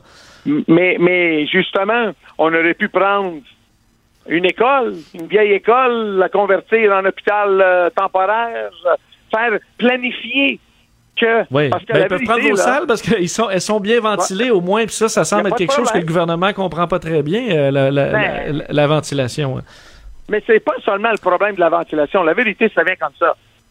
C'est facile aujourd'hui de nous dire 400, 400 lits occupés, c'est dangereux, on est déjà, on est à 50% Moi, je voudrais savoir, décembre 2019, décembre 2018, décembre 2017, c'est quoi le taux d'occupation qu'on avait dans les hôpitaux? Est-ce qu'on était débordé comme on est là? Oui. Donc, il faut regarder c'est quoi vraiment l'impact de la COVID. Parce que moi, je vais vous dire une affaire. Moi, j'ai été dans des hôpitaux d'urgence parce que j'ai été me faire faire des tests, là, puis j'étais convaincu qu'on avait vidé l'urgence pour désinfecter quelque chose parce qu'il n'y avait pas un chat là-dedans. Et donc, la question, je dis pas que c'est pas vrai, qu'il y a 400 lits d'occupés. Ça, j'ai pas un doute. Mais est-ce que 400 lits d'occupés dans les urgences au Québec, est-ce que c'est un problème? La seule mode de comparaison ou la seule mode que je peux vous dire oui ou non, c'est que c'est quoi qui était dans le passé? Si on était à 800 lits occupés en 2019, puis on est à 400 maintenant, ben, peut-être euh, peut-être on a moins un problème parce que la oui, mais je pense, euh, oui, mais je pense, M. Goudzo, si on est à 600 stable, ça inquiète moins le gouvernement que de passer de 200 à 400 dans 10 jours. Là. Oui, mais là, encore une fois, l'idée, ça vient comme ça. C'est qu'il faut toujours se demander le numéro ultime, c'est lequel? C'est quoi le numéro qui est le plus important pour nous? C'est-tu le nombre de décès, c'est le nombre de lits occupés ou le nombre de cas?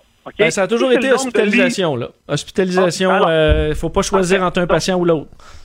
Et là, ce qu'on nous dit, c'est le 8 janvier prochain, on est obligé de faire ce choix-là de ben toi tu vis, toi tu meurs, pas de, on peut pas t'intuber. C'est ce qu'on nous dit là. Ça, j'ai compris ça, Vincent. Sauf que tu réalises que dans les trois chiffres qu'on parle, le seul chiffre dans lequel on a vraiment un, comment je pourrais dire, une possibilité d'affecter, c'est celui-là des lits.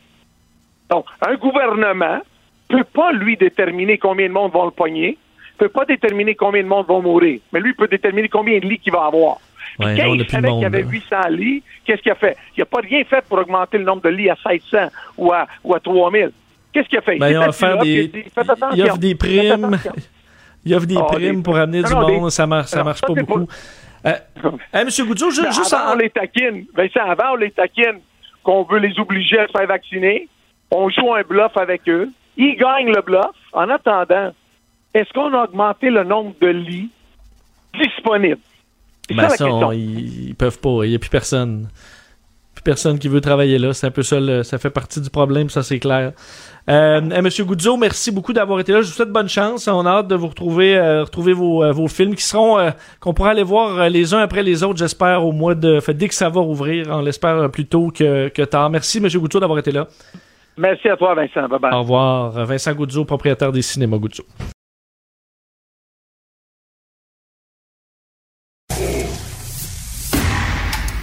Cube Radio.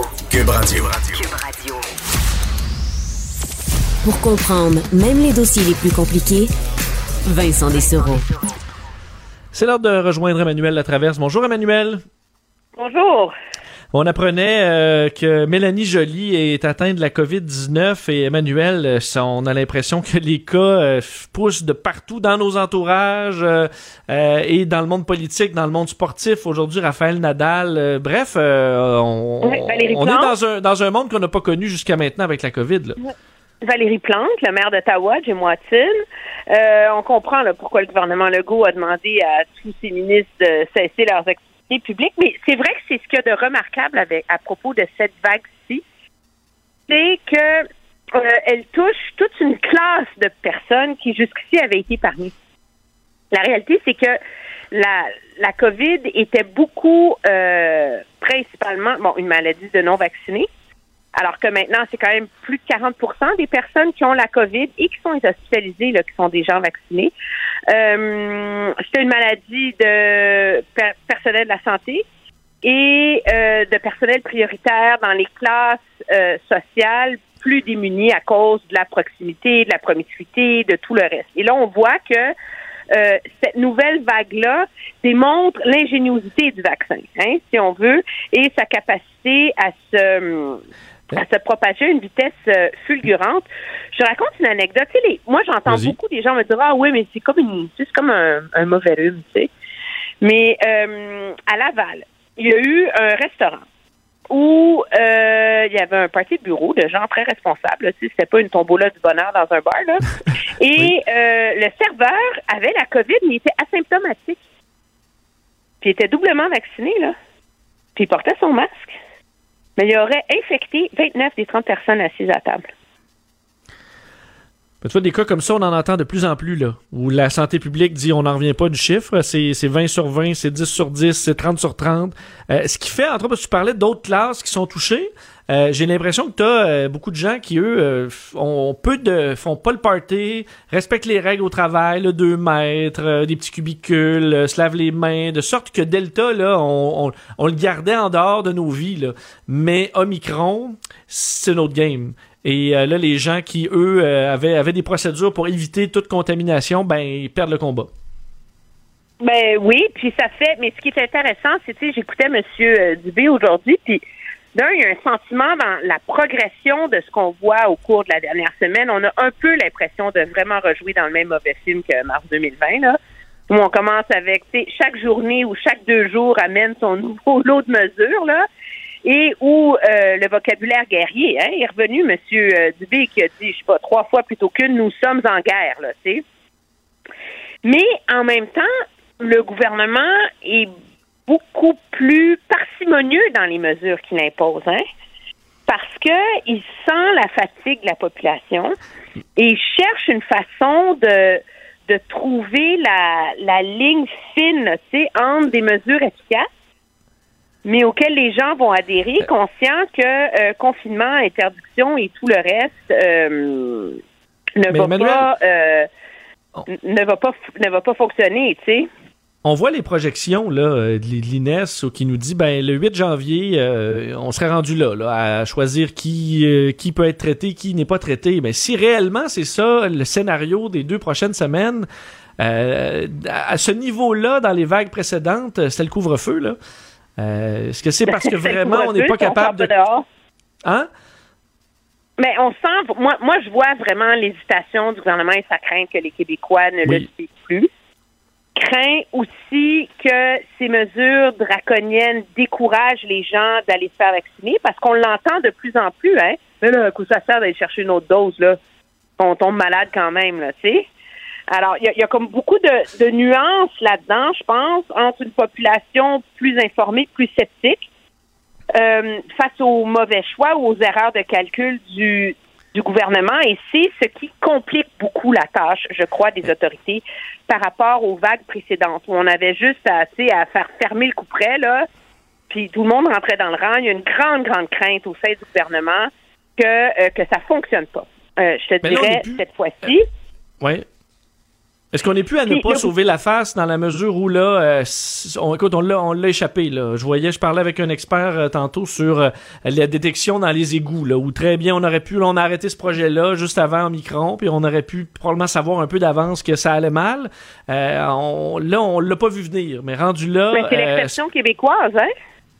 Tu connais ça l'exception québécoise? Ben ça nous prenait l'INSPQ, ça prenait une étude de l'INSPQ, Emmanuel. Même si partout ailleurs on dit que c'est bon. Ben oui, mais ça prend une étude de ci, ça prend une étude de ça. Nous, on a fait mieux. Nous, on est ici. On a comme un leurre qu'on est la population la plus vaccinée dans le monde, puis qu'on épargne à tout ça. La réalité, c'est que la différence entre le Québec et une province comme l'Ontario en termes de vaccination est marginale. C'est 2 ou quelque chose comme ça. C'est la même chose avec la France. chaque société a ses, a ses dilemmes. Moi, je crois que le truc sur lequel le gouvernement l'a totalement échappé, c'est la vaccination. Puis, euh, on est en train, en ce moment, de vacciner du personnel de la santé. Écoute, tu prétexte qu'on se faisait à croire que nous, on n'avait pas besoin. Ça fait combien? Ça fait un mois, là, un mois et demi qu'on en parle de la troisième dose. Le gouvernement a résisté, résisté, résisté. Pourquoi? Parce qu'à un moment donné, moi, je crois que la capacité d'attention, de réforme, de mobilisation d'un gouvernement est limitée. Puis on mettait toutes les énergies sur recruter dans le réseau de la santé, régler les problèmes, les urgences fermées, etc., et non pas sur recruter du personnel pour vacciner. Mais la réalité, c'est que Québec, en ce moment, a atteint 48 000 vaccins par jour. En Ontario, qui est la province voisine, alors, au prorata de la population, c'est comme si l'Ontario vaccinait 76 000 personnes, ce qu'on vaccine au Québec. Il y a 145 000 vaccins par jour qui se donnent au Québec, euh, en Ontario. L'Ontario, aujourd'hui, a ouvert sa vaccination euh, à tous les 18 ans et plus. Bon, c'est le bordel c'est d'avoir un rendez-vous. Euh, faut s'essayer par 20 fois, mais moi, j'ai quand même réussi à avoir un rendez-vous euh, jeudi à 3 heures de chez nous, mais c'est pas grave. Ah. Tu fais ce que tu veux, là. Ouais, mais là, moi, je, connais des gens qui ont proche 70 ans, puis c'est à la fin janvier, là, qui sont réussi à avoir un rendez-vous au Québec, Ben, c'est ça. Alors, euh, alors là-dessus, il y a un gros retard et c'est ça, moi, je pense, qui va beaucoup, beaucoup, beaucoup compliquer. À l'heure où on se parle, On est à 50% de la capacité hospitalière. Et en plus de la pénurie de main-d'œuvre, il y a 900 personnels de la santé soignants là, qui sont atteints de la COVID. Ça va être quoi dans une semaine? Ça va être quoi dans Eh. deux semaines, puis dans trois semaines? Et un des points, Emmanuel, qui, qui est des plus inquiétants, il y a le système de santé, c'est sûr, et il y a le, le dépistage. Là. Dépistage, euh, aujourd'hui, ce que Christian Dubé disait, c'est un constat d'échec. On a perdu le contrôle, euh, la machine fournit plus, on est au, euh, à saturation. Donc là, le reste, on va avoir à peu près 5000 cas par jour, puis ça va être un plus après. Là. On saura pas le chiffre parce qu'on est au maximum. traçage. Sans traçage. Parce qu'il le dit, ça aussi. Ah. Si vous êtes positif, les santé publiques, la santé publique n'a pas les ressources en ce moment qu'on avait pour faire un traçage adéquat. Donc, c'est comme si on se retrouve, et pour revenir à mon propos de début, c'est dans ce sens-là qu'on se retrouve dans la même position qu'en mars dernier, euh, en mars 2020, tu sais. Le traçage n'est pas là, la capacité de dépistage rapide n'est pas là, euh, les messages sont confus sur test rapide, pas test rapide, euh, aller se faire tester, pas se faire tester.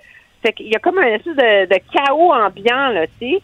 Et ça, euh, d'après moi, c'est nourri beaucoup par la peur. Et ça illustre la fragilité du lien de confiance entre les Québécois et le gouvernement Legault en ce moment. Mais je voyais aujourd'hui euh, des gens qui essayaient d'aller dans des tests rapi- des tests PCR là, et ils sont prêts à, à faire euh, je- il y a une personne là, qui me disait attends avoir attendu 6h30 euh, à Nanchelaga, faut Oh c'est un my des endroits c'est le plus 6h30. Donc arriver le matin puis passer en après-midi 6h30 pour avoir son test. Euh, on voit là, des files de 2 km partout. J'ai un ami qui est allé faire le tour là, des endroits à Montréal euh, autant en voiture que non, c'est c'est impensable de voir quand même la file de gens qui sont là, c'est que les gens ils veulent ils, ils- ils- veulent faire quelque chose là. Ils sont pas là, il y a pas de Covid, on s'en fout. Puis euh, euh, tout le monde essaie de régler le problème, mais là on leur donne pas d'outils. Aujourd'hui, Christian Dubé a dit les asymptomatiques, ben euh, pas de test pour vous. Euh, les tests rapides, ça fonctionne pas pour les asymptomatiques. Faites-en pas pour rien. Euh, et euh, ben les gens qui ont eu un contact avec un cas positif, Docteur Arruda c'est venu un peu dans la période de questions pas trop claires. Qu'est-ce qui arrive avec eux, quelqu'un qui a côtoyé au travail une personne, euh, une personne positive? Ben, les personnes doivent s'isoler. euh, donc, pas de test, pas de Noël pour les gens qui ont croisé un collègue, Mais par imagine exemple. dans le réseau de la santé, parce que c'est aussi ça le problème, c'est qu'Omicron est tellement contagieux. Il faut pas négliger cet aspect-là. Il y a 900 personnes qui sont pas dans le réseau de la santé parce qu'ils ont la COVID. OK? Avant, avec le Delta puis les autres vagues, une fois qu'on a eu des bons contrôles, des infections puis tout ça, mettons qu'un parent, son enfant ou son mari avait la COVID, là, OK? Puis qui est infirmière ou médecin ou whatever, il rentrait pareil à l'hôpital s'il était doublement va- vacciné. Mais il, y avait comme un protocole où il mangeait pas avec les autres, puis il s'éloignait, puis il faisait comme, tu il était comme euh, persona non grata, là, mais il faisait sa job pareil, là. Mais là, Omicron est tellement contagieux qu'on présume que les membres de la famille vont l'attraper. Et que donc, le seul fait qu'un membre d'une famille ait la, la COVID fait en sorte que le personnel de la santé ne pourra pas rentrer. Alors, Ouais. moi, je peine à voir comment le, je veux dire, le gouvernement s'accroche avec l'histoire de, de Noël là, pour des raisons. euh, ils doivent être en train de sonder frénétiquement, essayer de trouver c'est quoi euh, la solution, mais nous, on fait ça à la dit longue, là, écouter des points de presse, puis on écoute M. Dubé pendant une heure de temps, puis on peine à déchiffrer c'est quoi le message central, à part que ça va mal, là.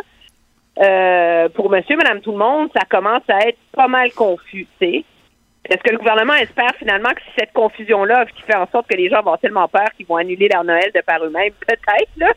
Mais c'est Ben, pas, c'est un euh, peu pas ça. très rassurant, tu sais. Mais est-ce que là, le point de presse comprend qu'on est par toutes les mesures de précaution puis qu'il y a probablement des cas contacts, mais là, le, c'est le point de presse par Zoom, là, euh, sans le premier ministre, alors qu'on annonce quand même la fermeture des écoles, des, euh, des bon, casinos, cinéma et les autres, les restaurants ont des heures.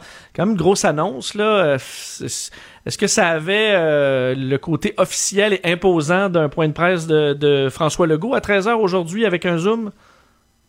Ben, moi, je pense que le Zoom envoyait le message à quel point c'est grave. C'est la première fois de la pandémie qu'ils font ça, là, pour des raisons sanitaires, là. Puis juste à voir le visage de M. Dubé, on n'avait même pas besoin de parler. On comprenait Ah, comment ça allait mal, pas, là. Et moi, je me demande si on garde pas M. Legault en réserve de la République pour quand on va vraiment annoncer les super mauvaises nouvelles, tu sais. Parce que M. Le, Monsieur Dubé a été très clair. Pour l'instant, le 10 à Noël reste en place. Mais s'il vous plaît, n'allez pas jusqu'à 10. Euh, mais on gère ça au jour le jour. Alors, on navigue dans la, on est rendu quoi dans la quatrième, cinquième vague? À l'aveugle encore une fois. Ouais. Est-ce que rendu là, ça va être un peu euh, dire, ben écoutez, euh, Mané, il y a un bout, le gouvernement, euh, ben, c'est pas lui qui va tout gérer, il va falloir s'occuper de nous personnellement, Ben, M. s'isoler, hein? limiter les contacts. C'est ça, c'est un peu ce qu'on nous dit. On ne pourra pas s'occuper de vous, on est débordé. Oui, puis est-ce qu'il y a une partie de ça aussi qui vient avec l'idée d'un gouvernement qui cherche beaucoup à trouver une façon de faire la transition avec un concept de vivre avec la COVID et de responsabiliser la population?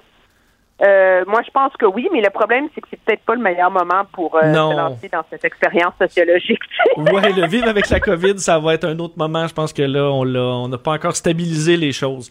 Euh, Emmanuel, vraiment un plaisir. Joyeuse fête. On va se reparler en 2022. Euh, profites-en bien, puis on espère que, que tout se passe pour le mieux pendant les prochaines semaines. Très bien, au revoir. Salut, au revoir. Cube Radio. Complet comme un couteau suisse, précis comme une lame de rasoir. Vincent Dessereau. Pour être affûté sur l'actualité. On rejoint Jean-François Barry pour parler sport. Salut Jean-François. Hey, ça va faire du bien de parler de sport, d'oublier la COVID, hein? ben, je pense que non. Je pense que non. Ah Euh, non, parce c'est que- vrai, il y en a dans le sport aussi. quand les choses vont mal euh, avec la COVID, ça va mal partout. Et euh, là, euh, écoute, on pousse, on pousse les annulations dans la Ligue nationale et pour les Canadiens, puis ça se poursuit jusqu'après Noël. Ah oui, oui, ça se poursuit, puis ça va être plus long qu'après Noël, à mon avis. Là, euh. Mais le Canadien, donc je le rappelle, pour ceux qui étaient peut-être pas au courant, les trois prochains matchs dans la région de New York sont annulés. La raison de l'annulation, c'est qu'on veut plus que les joueurs se promènent d'une frontière à l'autre. Ça n'a rien à voir avec le gouvernement, c'est parce que c'est l'association des joueurs qui veut éviter que pour le congé des fêtes, entre autres, les joueurs soient obligés de faire leur quarantaine, comme par exemple un joueur du Canadien qui aurait été testé positif à New York est obligé de faire sa quarantaine à New York. Donc les 14 prochains jours, donc tout le temps des fêtes, loin de sa famille, dans une chambre d'hôtel à New York. Donc on a pris la, décision d'annuler euh, toutes, les, parties qui avaient lieu d'un côté et de l'autre de la frontière. Ça, c'est la première des choses. Ensuite de ça, ben là, des cas, là, ça se poursuit, ça continue. Là. 119 joueurs présentement ont la COVID dans la Ligue nationale de hockey. Ça, c'est 16 des, euh, des joueurs. 23 équipes ont au moins un joueur sur le protocole. 5 entraîneurs ont la COVID. 42 parties ont été euh, repoussées depuis le début. Bref, ça va de mal en pire et j'ai vraiment l'impression que la Ligue nationale de hockey va être obligée de faire une pause, ne- nettoyer tout ça et repartir sous forme de bulle. On prend deux ça, semaines, puis on nettoie là. Ouais, sauf que là, euh, c'est ça, vient, un- vient la grande question de qu'est-ce qu'on fait après, là. Parce que, euh, assurément que la Ligue nationale veut poursuivre. Il y aura des gens, peut-être Mhm. qu'on sera captifs, là, à regarder des matchs de hockey. On se souvient même pendant le pire de la pandémie, ça faisait du bien d'écouter le hockey. Euh, Est-ce que d'embarquer dans, OK, là, maintenant, c'est les bulles, tous les joueurs, faites plus rien, vous êtes dans vos chambres. Omicron, encore plus sévère que la dernière fois. Est-ce que les joueurs vont embarquer là-dedans? J'ai l'impression que non. Tu vois, aujourd'hui, c'est Ryan O'Reilly. Cette semaine, c'est Steve Eiserman qui l'a dit. Euh, puis probablement qu'il y en a plus que ça qui le pensent, mais c'est dur à dire. Là, pas, ça, te prend du guts aller dire là, euh, lâchez-nous avec Omicron. Là. Euh, aujourd'hui, ce qu'ils ont dit du côté des Blues, puis euh, Ryan O'Reilly a été suivi par d'autres joueurs. Pour... Nous, là, on a des joueurs qui l'ont. Là sont en pleine forme à la maison. On est double vacciné, on a fait ce que vous nous demandez. Quand on est blessé, vous nous demandez de jouer. Là, je teste positif, j'ai aucun symptôme et je dois m'isoler puis me mettre en quarantaine, alors qu'il y a de mes coéquipiers présentement qui ont des symptômes de grippe sévères, mais qui jouent leur match quand même et qui ont le droit d'être dans l'équipe. Parce que si tu la. Présentement, ça a l'air qu'il y a des épisodes de grippe un peu partout. Ouais. Puis là, ce qu'ils ont continué, c'est de dire. Ouais. Même Pas la les même tests, contagion, là, là. non, ben je sais que c'est pas la même contagion, mais je comprends, que- je comprends quand même euh, leur point de dire. Puis je pense qu'il y a des gens dans la population qui pensent comme ça aussi, de dire, regarde, on est double vacciné, on est jeune, on est en pleine forme. Euh, tu sais, les autres se font tester depuis euh, l'année passée, là, le Q-tip dans à tous les jours depuis l'année passée. Qu'il présente un symptôme ou pas. C'est ça que Steve Eisenman a dit cette semaine. On peut-tu lâcher des tests pour les joueurs asymptomatiques? Aussitôt qu'il y a quelqu'un qui a un symptôme, on devrait y passer le test. Mais en dehors de ça, on devrait relâcher un peu. Puis je te dis pas que c'est ce que je pense. Là. Je me fais le porte-parole des joueurs. L'autre affaire qui a, qui, a, été dit, c'est là, si on revient, que, parce que tout le monde la voit venir, le protocole puis les bulles, c'est on veut pas retourner là, Les joueurs ne veulent pas retourner dans une bulle aussi stricte. Pas le droit de voir la famille, coucher à l'hôtel, etc., etc., etc. Là. Pas le droit de sortir de l'hôtel quand on est dans une autre ville. On veut pas retourner là du côté des joueurs de la Ligue nationale de hockey. Fait que j'ai bien hâte de voir ce que ça va faire. Mais moi, j'ai l'impression que ce que la Ligue va faire, c'est qu'à un moment donné, on va dire, mettons, je dis n'importe quoi, là. OK, 1er janvier, plus, plus de parties jusqu'au euh, jusqu'au 10. Le 10, les joueurs, vous revenez. Et là, du 10 au 20, vous êtes complètement isolés. Fait que là, s'il y a des cas à sortir, on va le savoir. Et après ça, on reprend, mais on reprend à huis clos. Mon feeling, puis probablement la seule façon de s'assurer qu'il avec les, les joueurs qui peuvent, euh, qui peuvent circuler. Là. Ben là, ça, ça va être à, discuter. Mais si c'est à huis clos, puis sans les joueurs qui peuvent se promener, il n'y a plus vraiment de danger à partir du moment où tu peux plus l'attraper de l'extérieur. Parce qu'elle se pogne. Si aucun joueur l'amène sa patinoire dans le vestiaire, elle se pogne plus. Là. Sauf que tu dis qu'ils veulent plus ça. Ça, c'est les joueurs. Mais à un moment donné, Ryan O'Reilly fait 7 il fait 7 ah, millions par année. Le jour où la Ligue va lui dire, ben, c'est ça où tu le fais pas ton 7 millions par année, mais ben, il va y retourner dans sa chambre d'hôtel. mais en même temps, je comprends que c'est pas simple. Puis, tu sais, j'en profite pour plugger un balado qu'on a fait qui va être disponible dans le temps des fêtes avec Jean-Charles Lajoie puis euh, Charles-Antoine Sinot. Puis, ils sont revenus souvent là-dessus, particulièrement Charles-Antoine qui, a étudié à, McGill, justement, dans le sport et tout et tout. Puis, lui, il rattachait bien des problèmes que les sportifs ont eu cette année à la COVID. On n'a jamais vu autant de Simone Biles, Jonathan Drouin, Carey Price, Naomi Osaka euh, souffrir de toutes sortes de symptômes euh, d'anxiété, de panique, de dépression, etc., euh, etc. Puis tu sais, il y a sûrement un lien avec la, avec la bulle. Ça n'a pas été facile. Nous autres, on pense parce que tu fais 4 millions que tu peux bien t'enfermer dans une bulle à Calgary puis faire ta trappe. Mais ça ne devait pas toujours être évident non plus. Là. Non, si t'es loin de tes broches, c'est jamais le fun, même si t'es dans une grande, une grande villa. Là. Ben, quand ton compte de banque est plein, mais que t'es pogné dans la chambre, là, ouais, tu peux pas en profiter, là. Bref, bref euh, ils vont sûrement trouver un terrain d'entente, mais à mon avis, une pause de Ligue nationale est inévitable. Et pendant qu'on parle de pause, à mon avis, une pause dans la Ligue junior majeure du Québec. D'ailleurs, il y a une réunion euh, et il va y avoir un point de presse demain à 14 h. À mon avis, c'est une pause qui est inévitable aussi. Parce que, euh, de un, côté financier, c'est pas viable. On le sait, la Ligue nationale, la Ligue majeure du Québec n'a pas les revenus télé de la Ligue nationale de hockey. Là. Fait que les autres, s'il n'y a pas de monde dans les estrades, t'es aussi bien de pas jouer parce que là, ça te coûte de quoi à, tous les jours pour euh, ces jeunes-là. Puis l'autre affaire, c'est eux autres aussi, ils n'ont pas le choix de faire une pause. Euh, je te donne l'exemple de Nathan, puis c'est comme ça pour tous les autres joueurs. Là, ils sont dans leur famille. Ils ont eu le droit de revenir dans leur famille. Et le 26, ils retournent dans leur équipe. Et le 28, ils jouent des matchs. Fait que là, s'il y en a qui ont été contaminés dans leur famille, dans un party, parce qu'ils sont allés magasiner au centre d'achat, peu importe ce que les kids ont fait, bien, ça te laisse pas un assez grand temps entre le 26 et le 27 pour les détecter, là, on est d'accord? Absolument. Fait que les autres aussi, à mon avis, n'auront pas le choix de faire une pause. Sinon, ça va se propager comme euh, un feu dans une grange. Là. Ouais, donc on peut s'attendre à ce que ce soit annoncé sous peu. Euh, d'ailleurs, euh, pour ce qui est de Team Canada, sur Team Canada, parce qu'on a notre, notre capitaine. Dans ce qui est hors COVID, là, au moins, on a un capitaine. Ben, ça, ça fait partie des bonnes nouvelles de la journée. Caden Gooley, qui a été repêché euh, l'année dernière, pas cette année, mais l'année dernière comme premier choix euh, du Canadien, l'année où on aurait peut-être pu avoir la frenière si on n'avait pas fait les séries, etc., etc. Euh, lui, on en dit beaucoup de bien. Cette année, il a montré de belles choses au camp. Il continue à être dominant dans, dans sa ligue. Il a fait Team Canada l'année passée. Et là, il revient cette année. Non seulement il revient, il devrait être un des meilleurs défenseurs du tournoi. Il a été nommé capitaine de Team Canada Junior. Donc, tout laisse croire que lui, c'est un futur euh, chez Weber. Là. Non seulement c'est un bon joueur de hockey, c'est un gars qui a une prestance, c'est un grand bonhomme, mais en plus de ça, visiblement, il a les qualités pour être un leader, parce qu'on le nomme quand même le capitaine des moins de 20 ans à travers le pays. Fait que dans les bonnes nouvelles alentour du Canadien, parce qu'il n'y en a pas beaucoup, ben ça, c'en est une. Ça, Mais, euh, donc, le championnat du monde junior de hockey, euh, lui, il y a lieu, là. Parce que c'était à Edmonton, je me trompe pas. Oui, pour l'instant, il, y a lieu et euh, on parle pas de huis clos non plus là, pour, pour l'instant. Fait que ça devrait suivre son cours, mais entre toi et moi, là, ça va tellement vite. Souvenons-nous qu'il y a une semaine, on était on est en train de préparer notre party de bureau qui a finalement été annulé. Puis là, juste d'y penser qu'on aurait pu faire un party de bureau, on trouve ça saugrenu. fait que Oui, d'ici c'était mercredi 5-6 jours, là, je me demande bien qu'est-ce qui peut arriver. Là. Fait que tout est encore dans l'air. Surtout que si on est en isolé pendant le temps des fêtes, euh, je veux dire, le championnat mondial de, de- de hockey junior, c'est c'est un des trucs le fun à regarder pendant le temps des fêtes. là. Euh, oui. Oui, oui. Ben, au moins le tenir à huis clos, parce qu'à mon avis, parce que les premiers matchs hors concours devaient avoir lieu, il y en a eu d'a- d'annulés, mais sinon, d'ici dans, la prochaine semaine, il y avait des matchs hors concours. J'imagine que toutes les équipes sont arrivées déjà au pays. Ben, je me dis, tant qu'à avoir les joueurs, isolons-les d'ici là, puis laissons-les jouer, quitte à ce qu'ils jouent sans, sans téléspectateurs, mais au moins, nous autres, dans nos chaumières, on va avoir du divertissement.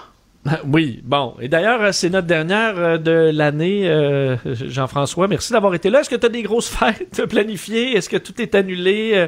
T'en es où? Ben, tout est annulé. Je, vais- je- écoute, euh, c'était déjà pas gros là. Euh, Ouais. on, on faisait déjà attention parce qu'on savait que Nathan retournait là, dans son équipe. Euh, fait que ça allait déjà être tout petit.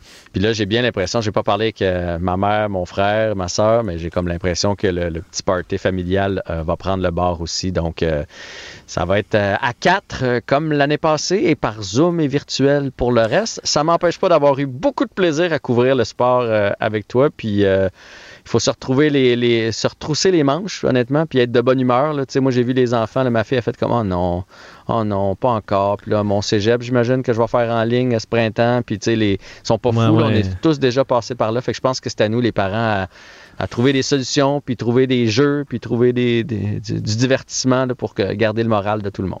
Ouais, le problème, c'est que trouver un PlayStation 5, c'était déjà dur avant que un micro, un apparaisse. tu nous ramènes ça à la base, toi. Ouais, oui, on va essayer de trouver ça. Aussi dur que trouver un test, euh, un test PCR ces temps-ci.